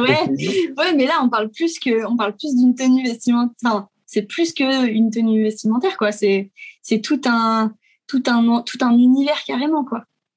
Et euh, c'est enfin, c'est. Ouais, mais ça va avec. Bah, là, je donne un exemple. Moi, je vois, moi, je vis à Londres là, du coup, et à Londres, le look, euh, c'est une question qui se pose même plus tellement il y en a dans la rue de différents. Et, euh, et justement, je, bah ouais, mais je, je, reprends ce que dit Manu, c'est que pourquoi est-ce que moi j'ai jamais compris le truc de se mettre en costard pour aller au travail. J'ai jamais compris l'intérêt pour moi, c'est limite même un manque de respect de ne pas être soi-même en allant euh, rencontrer quelqu'un. Quoi. C'est euh, pourquoi tu mets un costume? C'est pas, c'est le même costume que tu mets à un enterrement, quoi. Ouais, Donc euh, vraiment, euh, bon, un mariage aussi, mais euh, voilà, c'est bizarre du coup. T'imagines, t'as un costume pour bon un mariage, t'essayes de mettre des costumes un peu plus jolis en général, mais bon, non, mais c'est c'est toute une image ultra importante, ça, je suis, d'accord. Mais du coup, Dans effectivement, Bref, ça, par contre, c'est dans Bref. Tu viens de citer Ouais. Bref, je crois. Oui, il y a- il y a un peu- il y avait un- j'ai pensé à bref, j'ai vu Kian Kojandi apparaître euh, devant mes yeux, mais ça, ça arrive très souvent. Rien de bizarre. hein. Je, des fois, juste il apparaît parce que c'est un artiste complet aussi pour le coup, lui. Pour là, euh. Et d'ailleurs, il va sortir un album, figure-toi. Ah ouais, de violon Et- et- ou- non, non. euh, de, alors, il a sorti déjà un single où c'est pff, c'est pas du rap, c'est pas du Ah, slam, mais je l'ai c'est un. Je l'ai Ouais. entendu. Je, je sais ça- pas, je oui. je m'y connais pas assez en musique pour, pour savoir ce que c'est comme slam. style. C'est du slam, du coup, ce qu'il fait? Une sorte de slam, ouais. Ouais, c'est une sorte de slam, ouais. Mais, euh, mais lui, il est musicien à la base, hein, Kian. Enfin, à la base, il est, il est musicien, quoi. Et, euh, et du coup, là, il va sortir. euh, il a, je sais pas, parce qu'il a pas dit donner de date, parce qu'il veut pas se donner de date, mais il a dit qu'il sortira un album qui est en préparation. C'est énorme. Mais oui, je comprends ce que tu veux dire sur les costumes, que, que ne pas être soi-même. Mais comme tu disais, Emmanuel, on change tous de, de, de costume tous les jours. Mais c'est nos vêtements, c'est nos, c'est juste nos vêtements de tous les jours, tu vois. Je sais pas si ça a vraiment une influence. Enfin, je sais pas si on change de look vraiment tous tous les jours. Je crois pas. Enfin, moi, je crois pas que je me métamorphose du, du jour au lendemain. Quoique, je peux venir des fois euh, habillée un peu en mode street, euh, streetwear et le lendemain, euh, genre. Et ça marque ton humeur. Ça, c'est- Ouais, de l'humeur, ouais. Bah ouais, Ah ça- ouais, ça- c'est tout bête, mais, mais ça marque. Mais euh, c'est enfin c'est un, un- c'est un marqueur autant que quand les artistes le font. C'est juste que les artistes, ils vont peut-être aller plus loin dans la réflexion. Toi, euh, bon, même si, Ouais. euh, si Et on c'est part dans, pérenne si- pendant le temps Ouais. du projet aussi. c'est Tu ça. vois, nous, on va, ça va durer une journée parce qu'on est dans le mood de s'habiller street. Voilà, on a envie de mettre euh, un jog et des baskets. Et bah, soit, mais ça ta va durer le temps d'une journée. Alors que les artistes, si, si c'est une vraie DA et un vrai, un vrai choix artistique, ça va durer un peu plus longtemps que juste une journée. C'est Ouais. le temps du. Mais dans ta vie, tu as bien changé de look dans toute ta vie. Malheureusement, Bah voilà, t'es passé par des phases Tokyo Hotel et des trucs dans ce genre probablement. Comme... pas Tokyo Hotel, mais j'ai. Ouais, les slim rouges, euh, ouais. Mais voilà, là avec euh, Billie Eilish, il y en a sûrement plein qui mettent des cheveux verts et des trucs dans. Voilà. Elle c'est- a plus les cheveux verts, David. Ah, pardon. Eh, déjà, je connais le prénom et je vois sa tête, hein, donc euh, Elle a c'est sorti déjà. un album. Elle a sorti un album et ça y est, elle a changé de DA. Elle est. Désolé. Elle s'affirme en tant que femme et tout ça. Oh, ça veut dire que quand l'épisode va sortir, peut-être qu'elle aura changé encore une autre fois de. de- Peut-être. Oh là là. C'est terrible la mode. J'ai l'impression d'être vieux dans ces cas-là. C'est le genre de personne qui crée la mode après, c'est incroyable. Ah, Peut-être que tu seras la prochaine. Dans, oula, je j'ai pas la prétention de croire que je pourrais changer la mode, mais si déjà Mais- j'arrive à proposer mes musiques et qu'elles soient disponibles quelque part, ce serait génial, tu vois. mais, euh, mais du coup, tu vois, toi, tu, tu vas avoir un pseudo ou pas?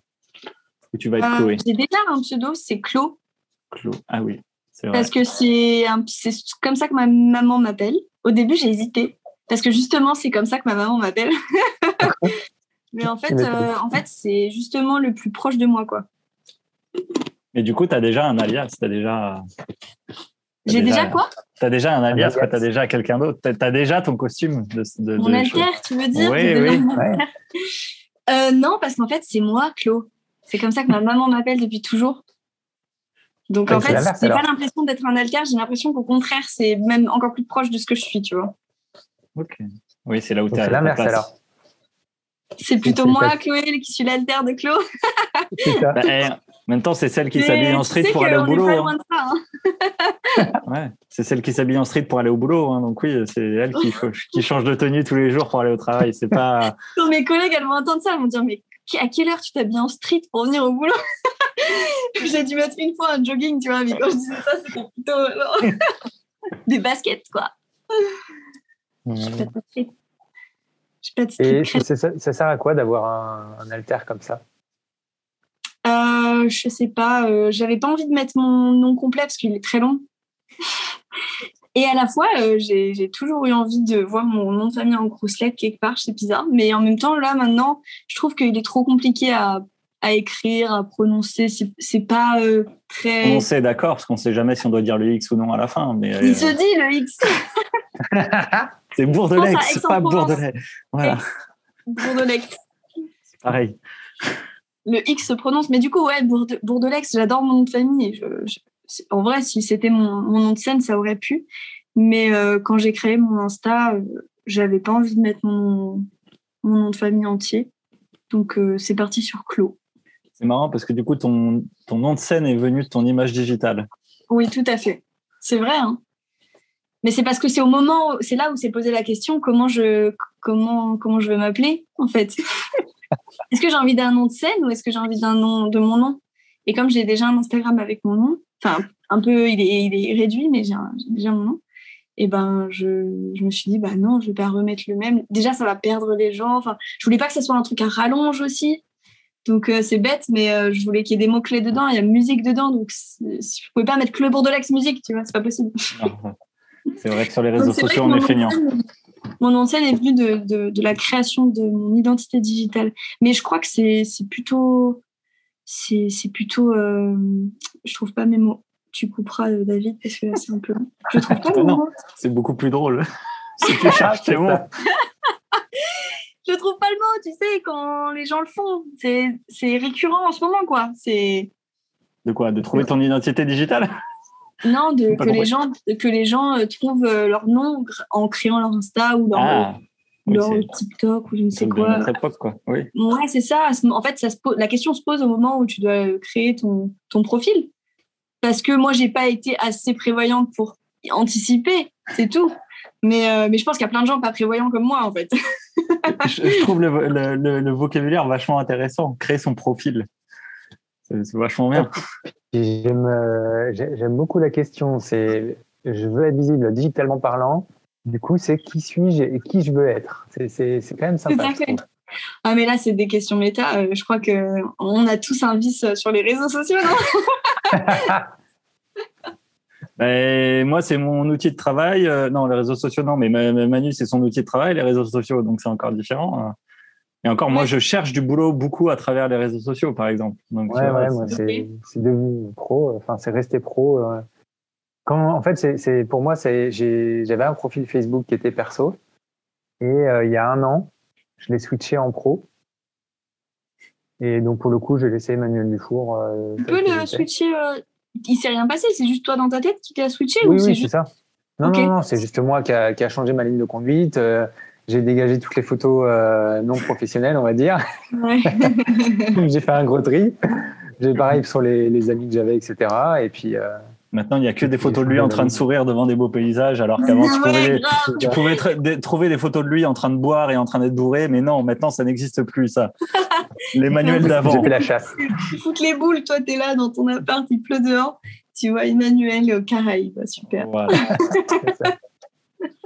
ce qu'on appelle un choix de vie. Hein, c'est marrant parce que pour moi, sur les réseaux sociaux, euh, ce que je ressens en tout cas aujourd'hui, c'est que le, réseau social, en fait, pour que ça marche, euh, faut qu'il transpire l'authenticité.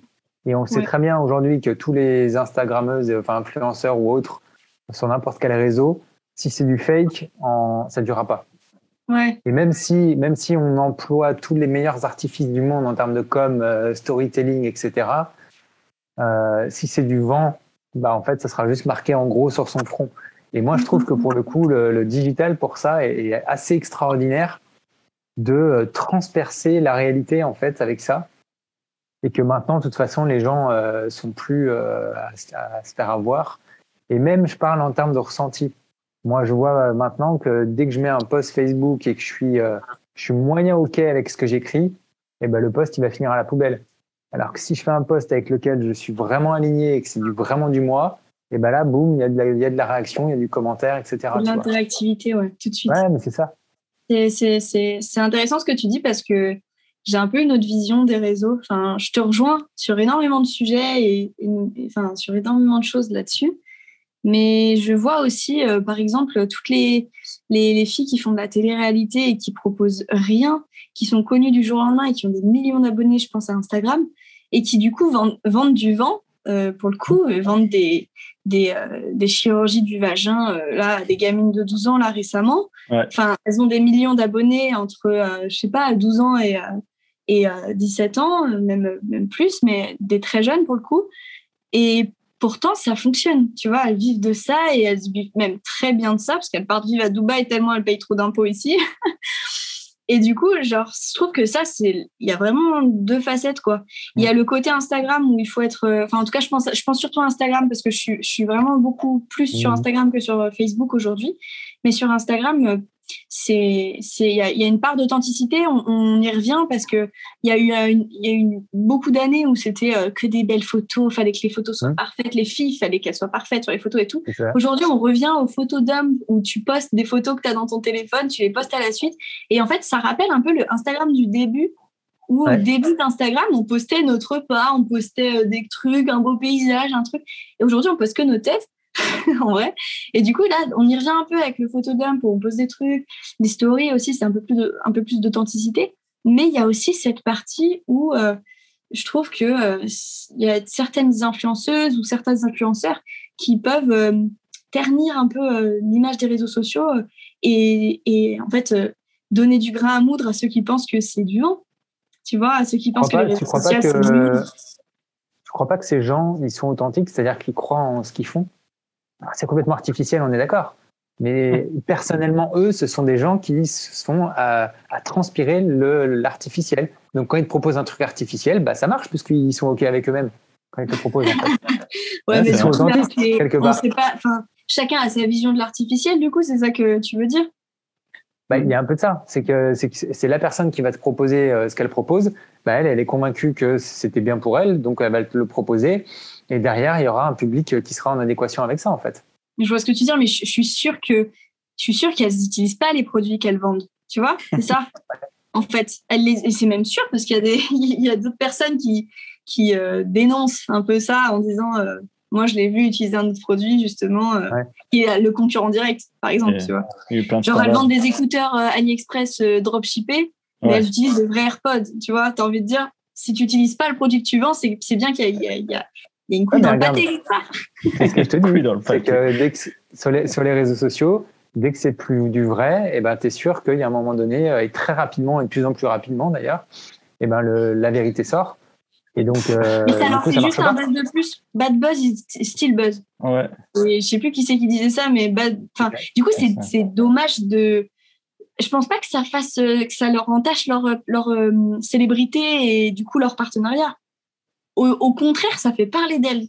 Et du coup, des gens, des gens vont s'abonner par euh, curiosité parce que bah, ça va leur donner de la visibilité en fait. Et du coup, il y a des gens qui vont se reconnaître dans leur personnage alors qu'ils ne la connaissaient pas avant ou ils vont se dire mais en fait c'est super ce qu'elle propose. Mais euh, si j'avais pas eu ce bad buzz, je l'aurais pas connu. Tu vois, j'en sais rien. Mais euh, bon après, comme tu dis, si, si, si elles y croient et que et que et que c'est leur leur perception de ce qui est authentique, à la limite, euh, ça, ça c'est pas très grave. Mais ce qui, ce qui est plus dérangeant, c'est, je trouve, euh, vendre des produits euh, qui mmh. sont des produits très éthiquement douteux aussi, tu vois. La mauvaise influence, quoi. C'est quand ça sépare trop. Mmh. Peut-être qu'elles vont plaire à. Tu as raison, je pense qu'elles croient, en tout cas pour une partie, elles croient de, à ce qu'elles font ou ce qu'ils font d'ailleurs, parce qu'on dit elles, mais c'est aussi des hommes. Mais, ouais, mais je pense qu'ils croient vraiment à, ce qu'ils font mais, euh, et qu'ils arrivent à, du coup à convaincre certaines personnes et à avoir leur communauté. Mais ça crée un tel écart avec d'autres gens que ça en devient malsain parce que du coup il y a tous les mauvais côtés qui reviennent. Il y a tous euh, les mauvais côtés des réseaux sociaux on les connaît hein, c'est euh, c'est le harcèlement c'est euh, le côté anonyme qui fait que les gens se croient permis enfin qui peuvent tout faire et tout ça quoi. Donc c'est toutes ces choses là à terme j'ose espérer Emmanuel que ces gens là enfin que que ça s'essouffle comme tu dis et que ça laisse place à de l'authenticité c'est sûr tu vois, on dit que la télé-réalité, ça s'essouffle, ça s'essouffle, ouais, mais ça fait 20 ans que ça existe quand même, quoi. Et qu'il y a toujours. Euh... Moi, j'ai jamais compris le. La... Ah, j'ai toujours trouvé ça très malsain, tous ces trucs d'ange de la télé-réalité, euh, les ch'tis, machin. J'ai essayé de regarder, hein. j'ai fait l'effort de regarder des trucs je trouve ça horriblement malsain et ça me met mal à l'aise. Et du coup, j'essaye d'avoir des conversations avec les gens qui aiment ça et ils me disent, ouais, euh, ça permet de décrocher le cerveau et tout. Je dis, ouais, mais ok, tu décroches le cerveau, mais si c'est mal, si c'est malsain, c'est malsain, quoi. Mais non. La, base, la base de notre monde aujourd'hui est basée sur une chose, c'est le voyeurisme. hein. Pourquoi les réseaux sociaux marchent C'est à co- c'est grâce à ça. hein. Mais c'est nous-mêmes qui nous positionnons en tant que regardez. Ouais, c'est ça ouais, c'est qu'on propose la, la serrure, on leur dit tenez, regardez à travers quoi. Euh, bien sûr, bien sûr. Ouais. L'humain adore savoir ce qui se passe chez les autres, donc euh, Mais Donc, moi, euh, j'adore ouais, savoir ce qui se passe chez les autres. Par exemple, j'adore Alors- savoir ce que mes potes. J'ai eu une discussion la dernière fois avec un pote qui me disait que j'envoyais, je lui envoyais trop de vidéos parce que je raconte des anecdotes de ma journée en général et je lui envoie en vidéo. Et en fait, moi, j'adore quand ils font ça, mes potes, quand ils m'envoient des vidéos de leur journée ou qu'ils me, passent, ils me font des petites vidéos de 10 secondes d'anecdotes. euh, je viens de croiser machin, trop drôle. Voilà, ça s'arrête là. Et parce que bah, c'est aussi une façon de garder un contact d'une certaine façon. Mhm. T'apprends rien de ce qui s'est vraiment passé dans sa vie aujourd'hui, mais ça te permet de garder contact et de quand tu la vois, la personne, de dire euh, trop drôle euh, ce que tu m'as raconté. euh. et puis là, tu démarres dans le quotidien. contact. Moi, je trouve que ça permet de rester dans le quotidien. C'est encore au- au-delà parce que garder Ouais. contact. Enfin, moi, je t'envoie veux jamais des vidéos, par exemple. contact, Moi, je t'envoie jamais Ouais. des vidéos, mais pour autant, on garde contact. Non, mais quand je disais garder contact, effectivement, je pensais au quotidien, par exemple. Ouais, c'est encore un, ça. différent, ça. Mais c'est marrant parce que tu vois, tu disais, c'est nous qui nous mettons. Moi, par exemple, sur Instagram, très, très peu de, photos de moi. Ouais, bah oui. Très, très, très, très, très, très, très peu. Vraiment, j'ai pas dû en Il y mettre a beaucoup. encore une partie de- des petits d'irrésistibles gaulois. Ouais. Mais, euh, mais tu vois, à côté, je trouve ça marrant que tu aies dit euh, on aime regarder. Oui, moi j'adore regarder ce qui se passe chez les autres, mais c'est encore plus pervers. c'est que c'est quand je suis dans la rue, j'adore regarder chez les gens. Mais alors je fais attention y ait- En gros, c'est juste, j'aime regarder les, les, les intérieurs des maisons et des Les immeubles. intérieurs. Mais- oui, c'est- c'est dégueulasse. euh, oh. Mais non, c'est pas ça que je voulais dire. Juste la la prochaine- le prochain, Alors, le prochain attends. podcast, ce sera La passion étrange de David. Mais non, c'est juste que. Je c'est- suis sûre qu'il ah, en a pas qu'une. je Je suis qu'il en a de- pas qu'une. Je passe pour un espèce de gros pervers et du coup ma copine elle va rigoler en entendant ça parce qu'elle elle, elle est gênée à chaque fois quand, quand je regarde euh, tu sais, la fenêtre des gens. C'est juste que je me mets pas collé aux fenêtres. Mais non mais en plus s'il y a quelqu'un je regarde s'il y a quelqu'un je regarde plus. c'est normal. Ou en Tu tout cas fais semblant j'adore. tu fais semblant d'être aveugle, comme ça, ça passe. Ils peuvent Exactement. pas te moquer de toi.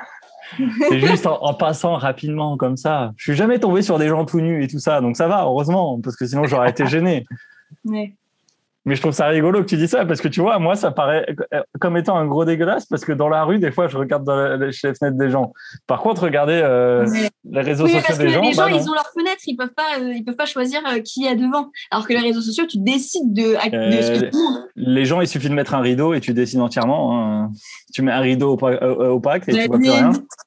Non, Ah, non. et tu mets, non, mais tu mets un rideau, euh, tu sais, ceux où tu vois à travers de dehors, mais pas de dedans, par exemple. Non, alors là, je vais faire une, une, une comparaison toute faite. Les décolletés des femmes, on fait, on met Oui. pas des décolletés pour Non. qu'on les regarde. Bien sûr, c'est vrai. Voilà, c'est exactement pareil. Il- C'est pas parce qu'il c'est là qu'il- faut regarder. Là, Ils font, je pense pas qu'ils ont là. fenêtres. Non, mais. Je, je, je dis pas ça. Oui, bien sûr qu'ils n'ont pas leur fenêtre pour regarder. Ah, voilà, je, je suis en train de m'enfoncer encore plus. On va passer sur euh, un autre sujet. Hein. Non, mais Non, Dave, il mais a des actions chez les avec les- fabricants de. Dave, il a des actions chez les fabricants de fenêtres pour euh, les remercier parce que du coup, c'est des vitres transparentes. Comme ça, ils voient chez les gens. Ce, ce podcast est totalement sponsorisé par les fenêtres. Euh, J'ai pas de marque de fenêtre. Merde, c'est quoi les marques de fenêtres C'est quoi une marque de fenêtre, les gars Je sais pas. Mais c'est hyper intéressant ce que tu dis parce que les, les, sur les réseaux sociaux, c'est nous qui décidons de montrer. Et pour le coup, il Oui, n'y a pas ouais. de euh, oh là là, t'as regardé? Non, si t'as regardé, c'est qu'il y avait un truc à voir et que j'ai décidé de te, de te le montrer.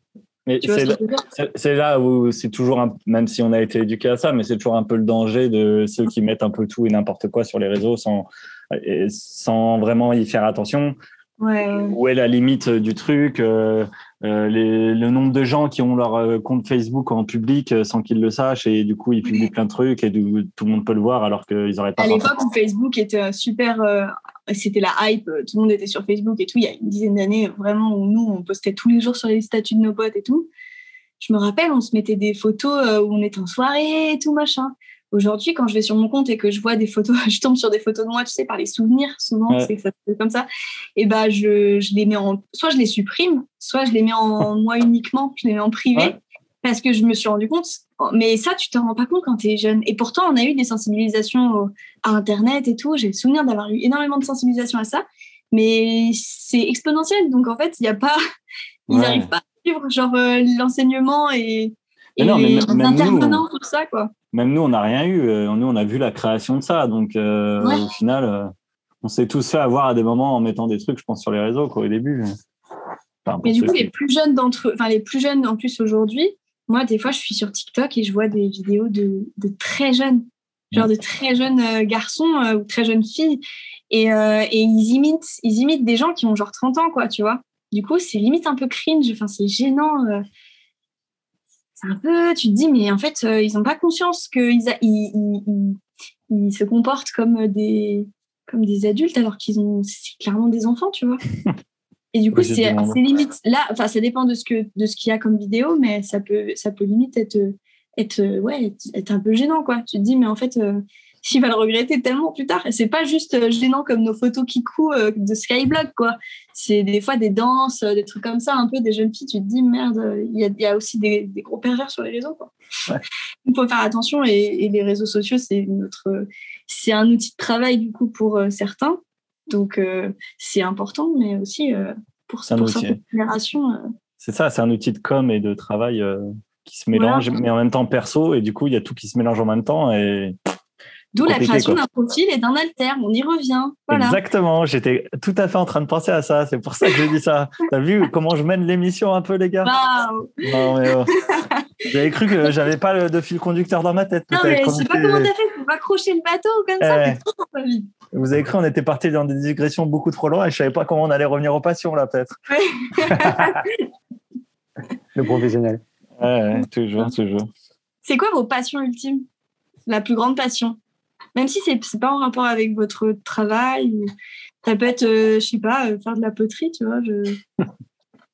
Mais pff, euh, moi, je pense qu'elle est, comme la tienne entre guillemets, c'est que depuis que je suis né, c'est le, foot du coup. Parce que, mais parce que c'est aussi un truc de, je suis né avec, j'ai grandi avec, c'est un truc que j'ai partagé avec d'autres gens, que que ça, voilà, que j'ai joué, que je travaille maintenant euh, dans ce domaine-là aussi. Donc je pense que c'est c'est pour ça que j'ai construit une partie de ma vie autour de ça. Mais Ouais. ouais, bah ouais, c'est ça. Ouais. Parce que je pense que la réponse d'Emmanuel sera différente justement parce que euh, On t'écoute, Emmanuel. Ah bah moi c'est moi c'est la connaissance de soi, la connaissance des autres en fait. Et euh, c'est vraiment cette, euh, enfin depuis que je suis tout petit, j'adore euh, bah, écouter les gens, observer les autres. euh. Alors quand j'étais petit, je le faisais plus vers les autres. Ouais. Et puis euh, quand en 2008 j'ai découvert vraiment le monde du développement personnel, euh, là j'ai compris que je pouvais faire la même chose mais du coup à l'intérieur de moi. Donc euh, maintenant c'est jongler entre les deux en fait. Tantôt euh, tous les jours euh, regarder ce qui se passe à l'intérieur de moi, puis découvrir encore des nouvelles choses. Et puis de l'autre côté, bah, quand je suis euh, en rendez-vous, quand je suis à discuter avec quelqu'un, quand je suis en podcast et autres, et bah, du coup, Mhm. c'est découvrir le monde de l'autre. Et puis bah, comprendre euh, ouais, vraiment les rouages, en fait. C'est vraiment ça qui me passionne, en fait. Comprendre pourquoi l'humain est humain, euh, pourquoi il est comme ça, pourquoi il y a autant de variétés, euh, les points communs, les différences. et je dirais surtout maintenant, c'est aller comprendre et aller chercher la richesse dans la différence, en fait. Ça, j'adore. Tu vois, ils viennent Mm. nous étaler nous avec notre pauvre foot et notre pauvre musique. Lui, balance, euh, c'est aller chercher la richesse dans la différence. Nous, moi, moi, je suis, moi, c'est égocentré, moi. Moi, c'est, je veux, je veux que le monde me connaisse, moi. Ah, vois. Et Moi, je veux juste taper dans le ballon. Voilà, c'est ça. Mais non, mais je trouve ça vachement intéressant. dans- tu vois, c'est pour ça que je disais que pour moi, la réponse d'Emmanuel est totalement différente parce que c'est une passion que tu as conscientisée bien plus tard, forcément, dans un sens. En tout cas, que tu l'exprimes, la façon dont tu Bah l'exprimes. oui. Moi, nous, À nous, 7 depuis qu'on est né. j'adore le développement personnel, ça m'étonnerait. Voilà. Ou à moins que tu. Bah, non, mais en vrai, c'est triste. On devrait faire du développement personnel depuis qu'on est né, au final. Euh, dès, dès la primaire, En fait- on devrait nous apprendre des choses comme ça. Mais Pour, euh, pour, pour vous dire, avec le recul, je me rends compte que j'ai toujours été fait pour ça, euh, dans le sens où, euh, quand j'étais j'étais adolescent, j'ai passé des soirées entières euh, à être en soirée avec des amis, mais en fait, à être dans mon coin, à être dans ma bulle, à me sentir complètement décalé et à passer des heures entières à observer uniquement et à m'éclater, en fait, à passer des soirées entières dans des bars, n'importe où où j'étais, en fait, à observer ce qui se passait. Et après, avec ma meilleure amie de l'époque, eh ben, on passait deux heures à la fin de chaque soirée à faire des débriefings en disant Ah, t'as vu un tel, ah, t'as vu lui, ah, t'as vu machin, t'as vu bidule. Et en fait, de fil en aiguille, quand, quand elle, elle a vu que je commençais à, à faire ça, et ben elle, elle, elle, a commencé à me dire Ah, mais ce serait, ce serait intéressant que tu observes les mecs qui sont autour de moi pour que je sache vers lequel aller. En Excellent fait. Et donc moi, en, sans aller discuter avec les mecs, juste, juste en analyse comme ça, non verbale des, des profils et en ressenti, et ben je lui disais va vers lui, va pas vers lui, euh, etc. Et du coup, ça s'est développé comme ça en fait. Et euh... maintenant, avec le recul, je me rends compte que du coup, j'ai des heures et des millions d'heures d'entraînement en fait, et des années entières d'entraînement.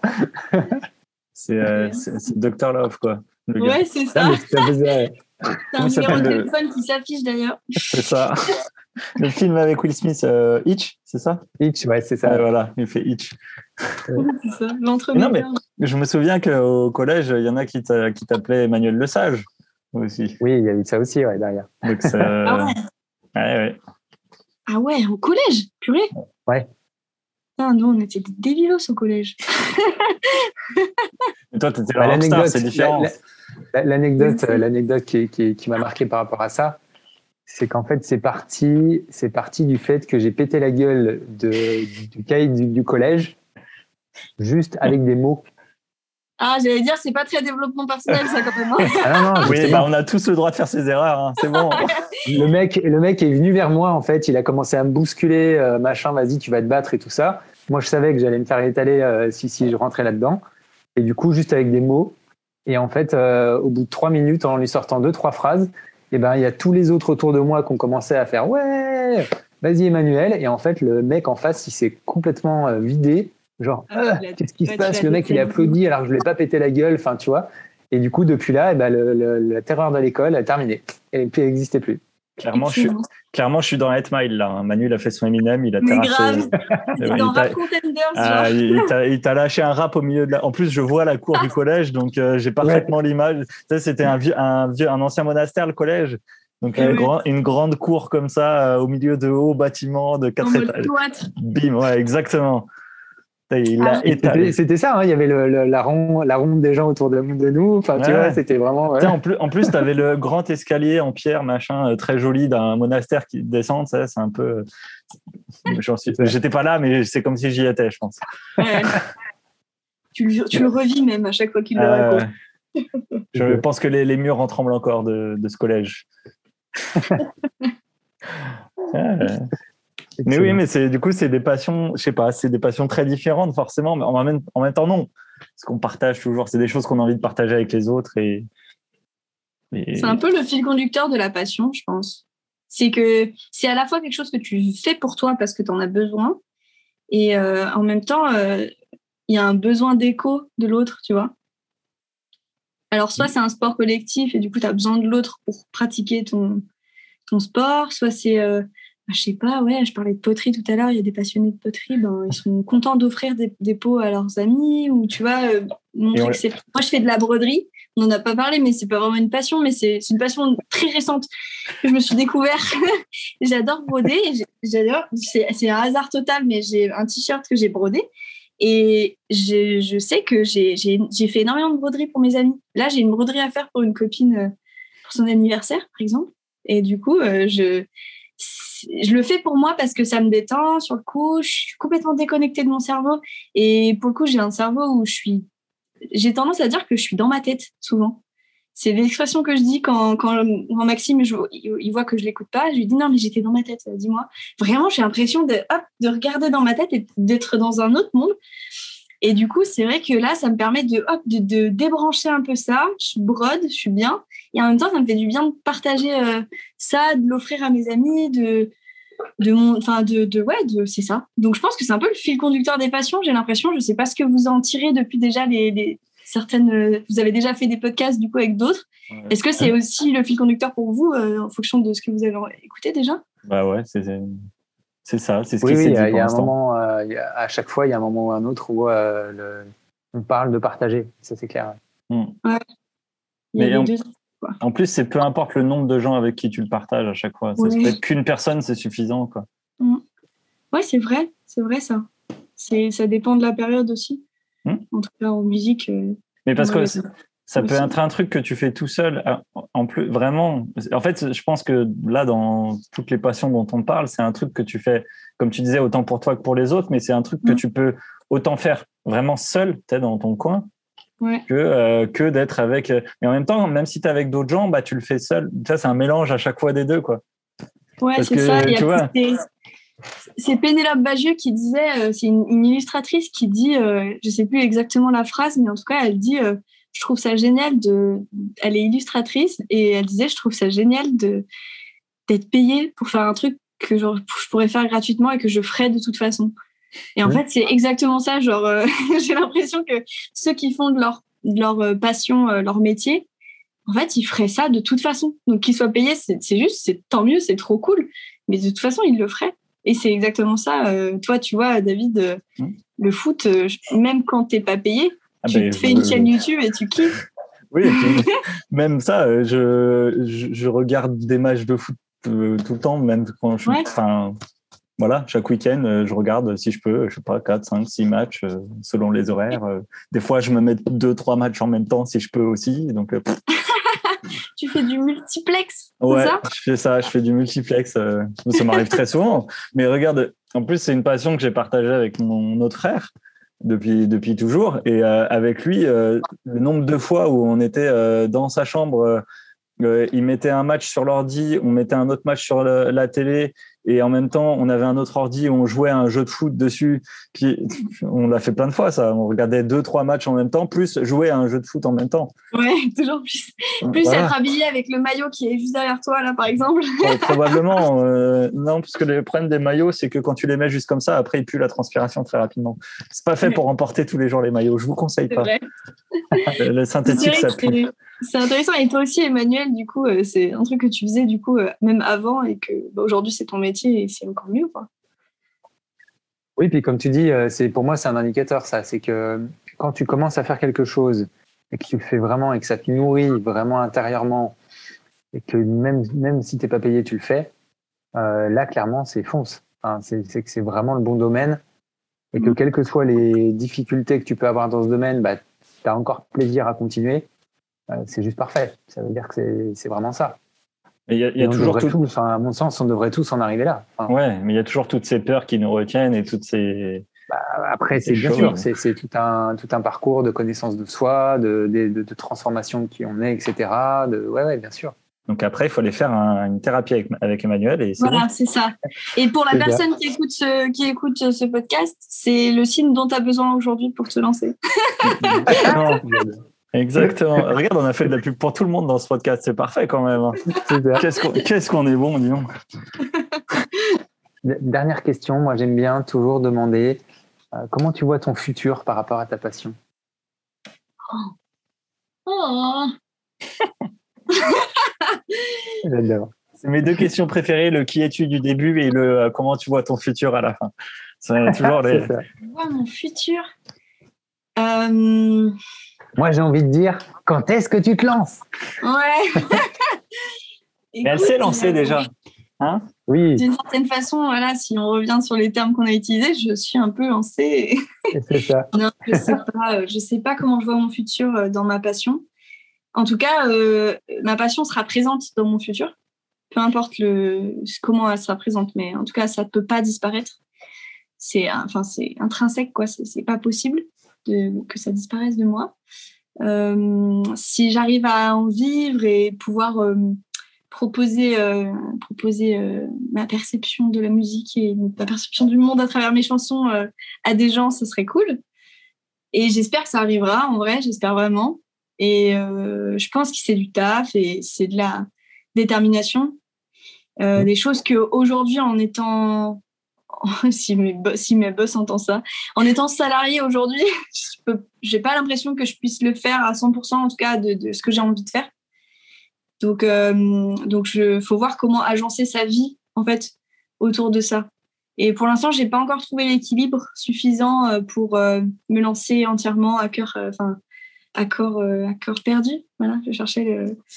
Je peux pas, enfin, j'ai pas trouvé encore le ouais l'équilibre de je vas-y, j'ai assez confiance pour me lancer, quoi. Donc, si tu le faisais, si tu le faisais dans l'autre sens, plutôt que d'attendre un état de sécurité pour le faire, est-ce que ce serait pas le faire qui va t'amener à un état de sécurité? Merci, merci. oh putain, je vais pas dormir de la nuit, moi, tu sais, avec tout ça. Hein. J'ai déjà mon cerveau qui, qui, qui, est réveillé H24 dans, dans ma vie. Alors là. Putain, il, il est là pour ça. Effectivement, tu disais que tu disais qu'il fallait avoir confiance pour ensuite se lancer, mais, mais elle vient comment cette confiance de base euh, Je sais pas. Euh, il faut que je fasse des. Il faut que je. En fait, j'aimerais pouvoir finaliser ce projet que je qui est, qui est sur le feu là. Je pense que ça me soulagerait et euh,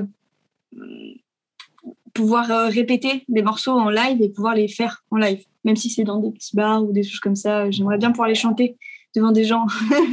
Ouais. Donc, euh, ouais, en plus, Ouais. il sera à. Ouais.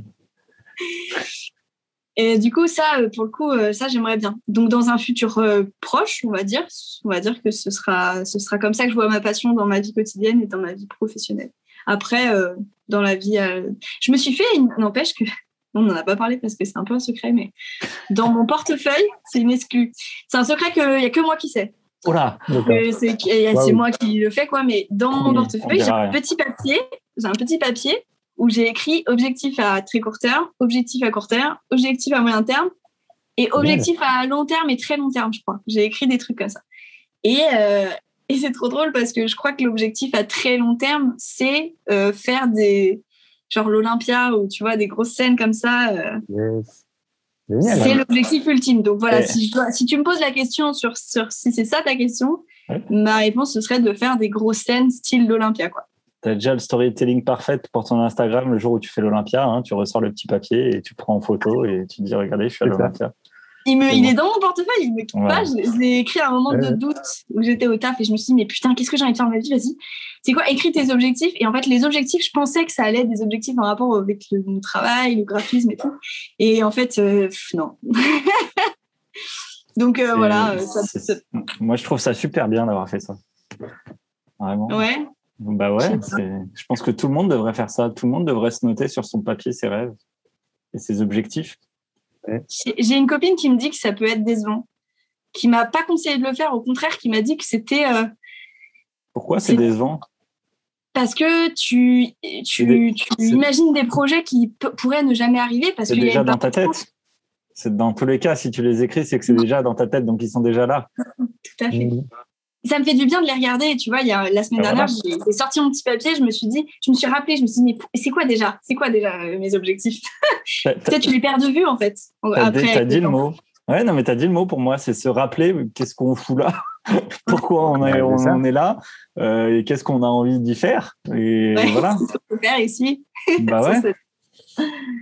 Je dis pas que tout Ouais. va se réaliser parce qu'en plus ils, ils peuvent très bien évoluer. Peut-être que peut-être que dans 10 ans faire l'Olympia ce sera plus intéressant pour toi ou peut-être que dans 10 ans l'Olympia tu l'auras déjà fait 12 fois et du coup bah tu voudras faire euh, euh, Madison Square Garden par exemple. Euh, voilà. je commence à écrire ça, je m'arrête plus. Il y a toujours des scènes. Bah bien sûr. Bah, et la, fin ce Et sera euh, la Lune ou euh, Mars ou euh, voilà. Ouais, Dis- Dis-toi, voilà. Dis-toi, dis-toi qu'un jour, euh, il y, a- il y a des mecs qui ont dit, moi, je vais être astronaute, et aujourd'hui, ils sont dans la station spatiale, hein. donc euh, rien n'est impossible. hein. Moi je pense Ouais. que le- Elon Musk dans son euh, dans son portefeuille il a marqué euh, un papier où je vais aller sur Mars. Je pense Ah, vraiment qu'il a ça. hein. Mais clairement, Ah, ça bah, doit non, être du genre à avoir clair, fait ça. Il doit C'est avoir son un objectif à long terme, lui. Mais ouais, mais il doit, Mais il non, doit bah avoir non. un post-it. euh, C'est non, pas c'est long son terme, objectif lui, à court 2000. terme maintenant. C'est Ouais. 2025 lui qui y sera, hein, donc c'est court terme. C'est vrai. Ouais, mais à l'époque où il l'a écrit, c'était du long terme, tu vois. Il est un peu âgé maintenant. Ouais, mais c'est ça. Mais on, on, on va transitionner sur euh, justement la, la, la, la minute connaissance de soi proposée par Emmanuel, où euh, il nous présente un, un petit tips sur euh, qu'est-ce que qu'est-ce qu'il a retenu de tout ce que tu nous as dit par rapport à ta passion. Et Ah, ok, t'as pris des notes pendant euh, pendant qu'on discutait. attention, il- ça se voit pas comme ça, mais il bosse. hein. c'est ça. Non, mais je te voyais observateur, mais euh, de là, à- de là, à prendre des notes et tout. euh, il, re- il retient et, il nous partage ses connaissances après, parce que c'est quand même lui la connaissance de Et sur, puis sur ça ce peut- podcast. ça peut- ouais, c'est très générique aussi, ça peut s'étendre à tous, donc c'est intéressant.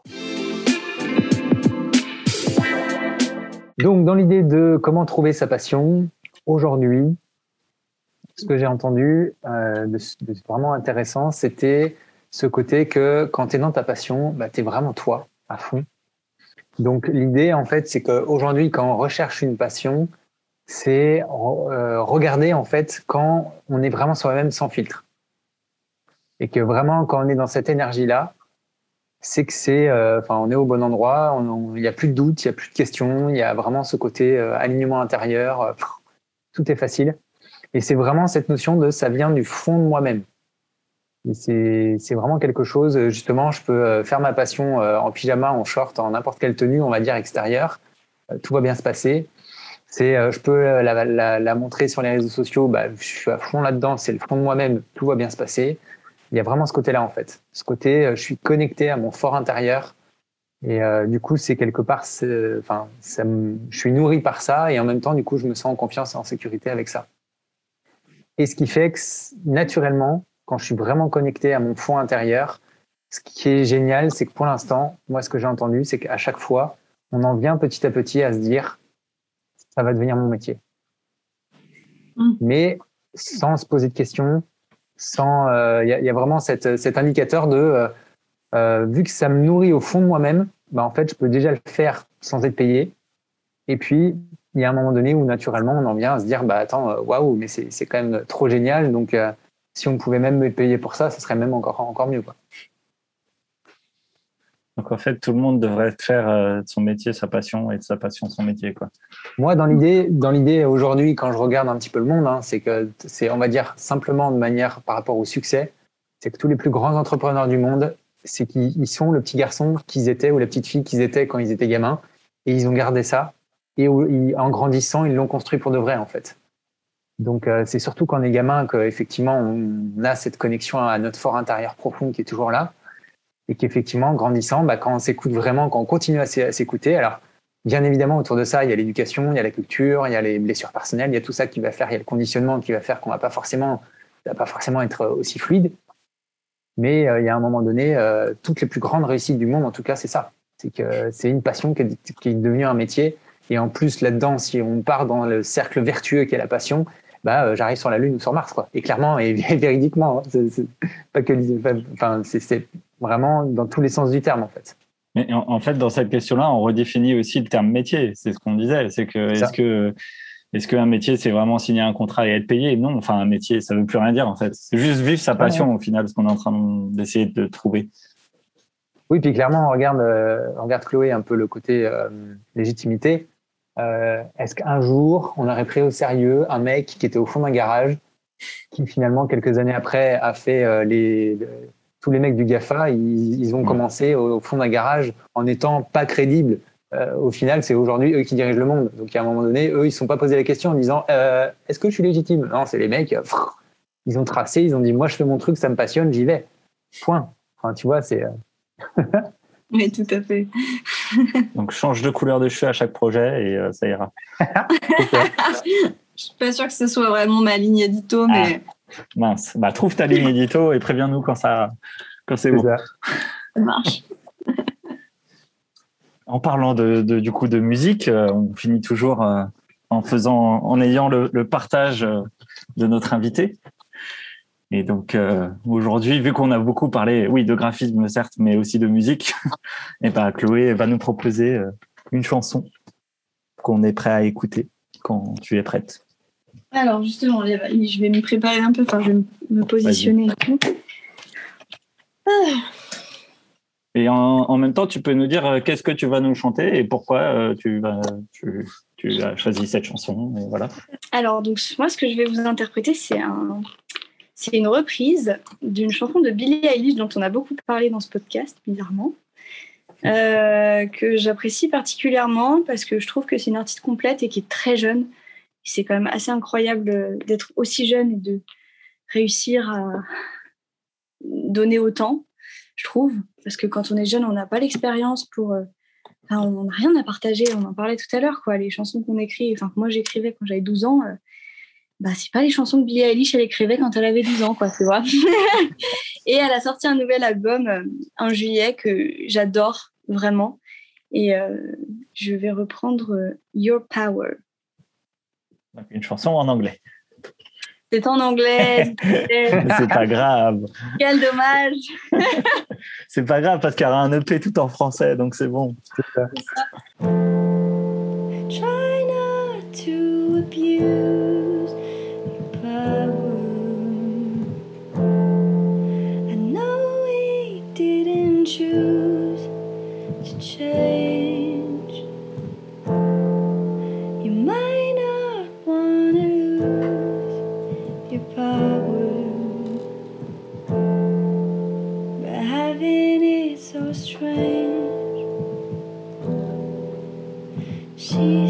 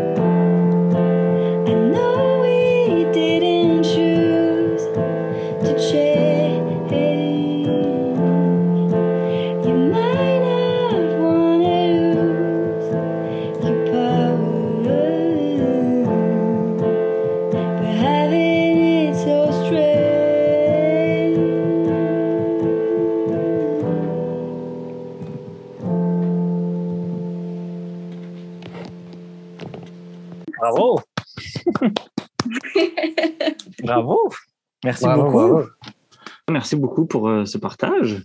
Euh, où est-ce qu'on peut te retrouver euh, sur les réseaux euh, pour ceux qui veulent en savoir plus?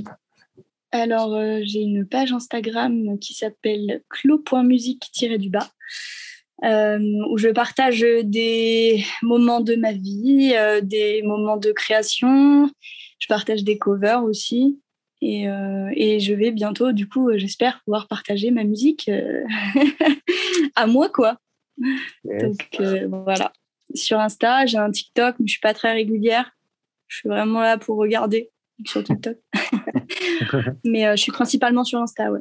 Sur Insta. Et euh, pour Voilà. finir l'émission, à chaque fois, on demande à l'invité de nous proposer quelqu'un à inviter après. Je vais pas réfléchir Alors effectivement, à chaque fois, on de- je demande avant. C'est pas grave, t'as pas réfléchi, mais est-ce que tu penses à quelqu'un maintenant? Ouais, spontanément comme Eh ben, ça. j'ai une copine qui va. Bon, c'est un peu. Elle va, elle va. Elle est en train de créer son podcast. Ah. Et tu l'as déjà interviewé? C'est- Je sais pas, tu vas parler d'Alice, c'est ça? Oui. bah, celle-là, elle est prévue euh, dans les prochains. euh, elle est déjà prévue là, fin fin octobre. On va l'interviewer justement. Bah, tu diras que c'est moi qui l'ai recommandé, comme ça, c'est tout prévu dans, ton, dans ta programmation. Donc, euh, ouais, une copine d'Alice qui va, qui va sortir son podcast. euh, donc, euh, c'est super. Elle se donne à fond. Elle travaille énormément dessus. Donc, euh, elle, a besoin aussi d'écoute et de visibilité. Et en plus, c'est aussi une passionnée de cinéma comme toi, David. Donc, non, vous aurez certainement énormément de choses à vous dire. Bah bien sûr. Bien sûr, bien sûr. Eh bien, nous, l'inviterons avec envie et passion. Et Maxime, à l'occasion, il faudrait que vous puissiez discuter avec lui. Il aura probablement pas tout à fait les- la même histoire que moi, mais euh, on, est ensemble depuis six ans, donc on se rejoint sur énormément de sujets de notre dernière euh, tranche de vie d'adulte, on va dire. Donc, euh, mais ça peut être intéressant. Mais effectivement, pour parler musique et, et, et- et il a été un- presque une jeune star dans son, dans son adolescence. Exactement, franchement, ce serait incroyable. ça serait très intéressant. Donc, ouais, Et je vais pas seulement juste une jeune star, ça a été un, Oui. un teenage, rock, une teenage rockstar, Maxime. Ouais, C'est ça, et Chloé a été l'une des premières groupies. Donc, euh, Ouais, c'était cocasse comme. euh, la, la rencontre avant la rencontre. C'est ça, exactement. Franchement, je le connaissais beaucoup mieux que lui, du coup, euh, qui me connaissait, mais. euh, mais voilà, Ouais. il a plusieurs, il a plein de passions, Maxime. Il s'ennuie jamais. C'est le genre de mec. euh, Il est aussi fan de foot que toi et il adore la vidéo. Donc, euh, il a plein de choses à raconter, je pense. On l'invitera. ça, ça, ça pourrait, euh, ça pourrait faire un super scénario pour Hollywood. Hein, la groupie qui retrouve sa star et qui. Je crois que ça a déjà été fait 15 fois, c'est sûr. Mais, on a bien compris que Chloé, elle vit dans une comédie musicale depuis qu'elle est née. on attend, on attend Ouais, le mariage voilà. avec impatience, le mariage en plein de danse et de chansons. euh, ce serait incroyable. Exactement. Mais j'espère, j'espère franchement que ça se passera comme ça. hein. J'attends que ça, moi. hein. Fais Ah, passer mais le mot, bah. Au, au pire, euh, demande-leur mariage toi-même. C'est bon, c'est à notre époque, la femme, elle peut demander. Hein. C'est ce que je me suis dit, mais je me suis dit que c'est moi qui lui ai demandé en fiançailles il y a des années déjà. Et donc, c'est peut-être sa part maintenant, tu vois. Ah, On est fiancés depuis 5 ans et euh, c'est moi qui lui avais demandé à l'époque et je me suis dit, bon, c'était symbolique à l'époque.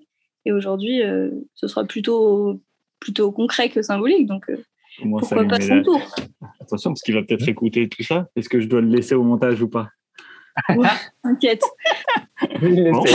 bah, T'es laissé. Désolé, euh, Maxime, tu, euh, tu te débrouilles. Il le sait, hein. Il le sait, on en discute souvent quand même. Heureusement, c'est pas, c'est pas du tout un secret. On n'est pas, on n'est pas prêt tout de suite, mais, mais à, à l'occasion, c'est à lui de le faire. Il va pas falloir. euh, Bah, on fera des belles chansons à ton mariage, alors pas de souci. J'espère, j'espère que vous monterez sur les tables et que vous danserez, euh, euh, tu vois, euh, What time is it? Summertime. Vacation. Comme tu me donnes des cours de chant avant, euh, je peux monter sur toutes les tables que tu veux après pour chanter, il n'y a pas de souci. Mais moi, je te donne des cours de chant avec plaisir, David. Je sens que c'est une volonté un peu que tu n'oses pas trop m'avouer là, mais ça fait deux si. fois déjà. Mais me prends, me prends, ah, me prends pas trop au sérieux parce que j'ai déjà donné des cours de chant. Et je sais, Il je, je a sais pas de très bien. C'est c'est l'une des. Le, le truc, c'est une question d'argent aussi. Je prends des cours d'improvisation depuis un certain temps, Ah. donc euh, j'ai investi là-dedans. Du coup, euh, j'investirai dans les cours de chant euh, quand je pourrais investir aussi. Mais c'est Ah pas que de l'argent, hein, c'est une une question d'argent. David. C'est pas qu'une question d'argent. J'essaye de mettre ça comme excuse. Je sais très bien ce que ça veut dire. C'est juste que un jour je le ferai, mais j'ai encore, je sais pas, je le fais pas encore. Bah, peut-être que j'attends la bonne prof et elle est pas encore dans la même ville que moi, donc ça, c'est ça. Bientôt. Et, euh, ouais. On s'appelle, on s'appelle en, en février-mars. Exactement. en tout cas, merci à toi de ce beau podcast. Merci que- à vous. C'était chouette. Eh ben, tant C'est mieux. top, ouais. C'est super chouette. J'espère qu'il aura énormément de visibilité et que vous pourrez euh, développer ça euh, encore plus que ce que vous avez déjà euh, la volonté de faire et déjà fait. J'ai l'impression que vous avez déjà eu énormément de tournages.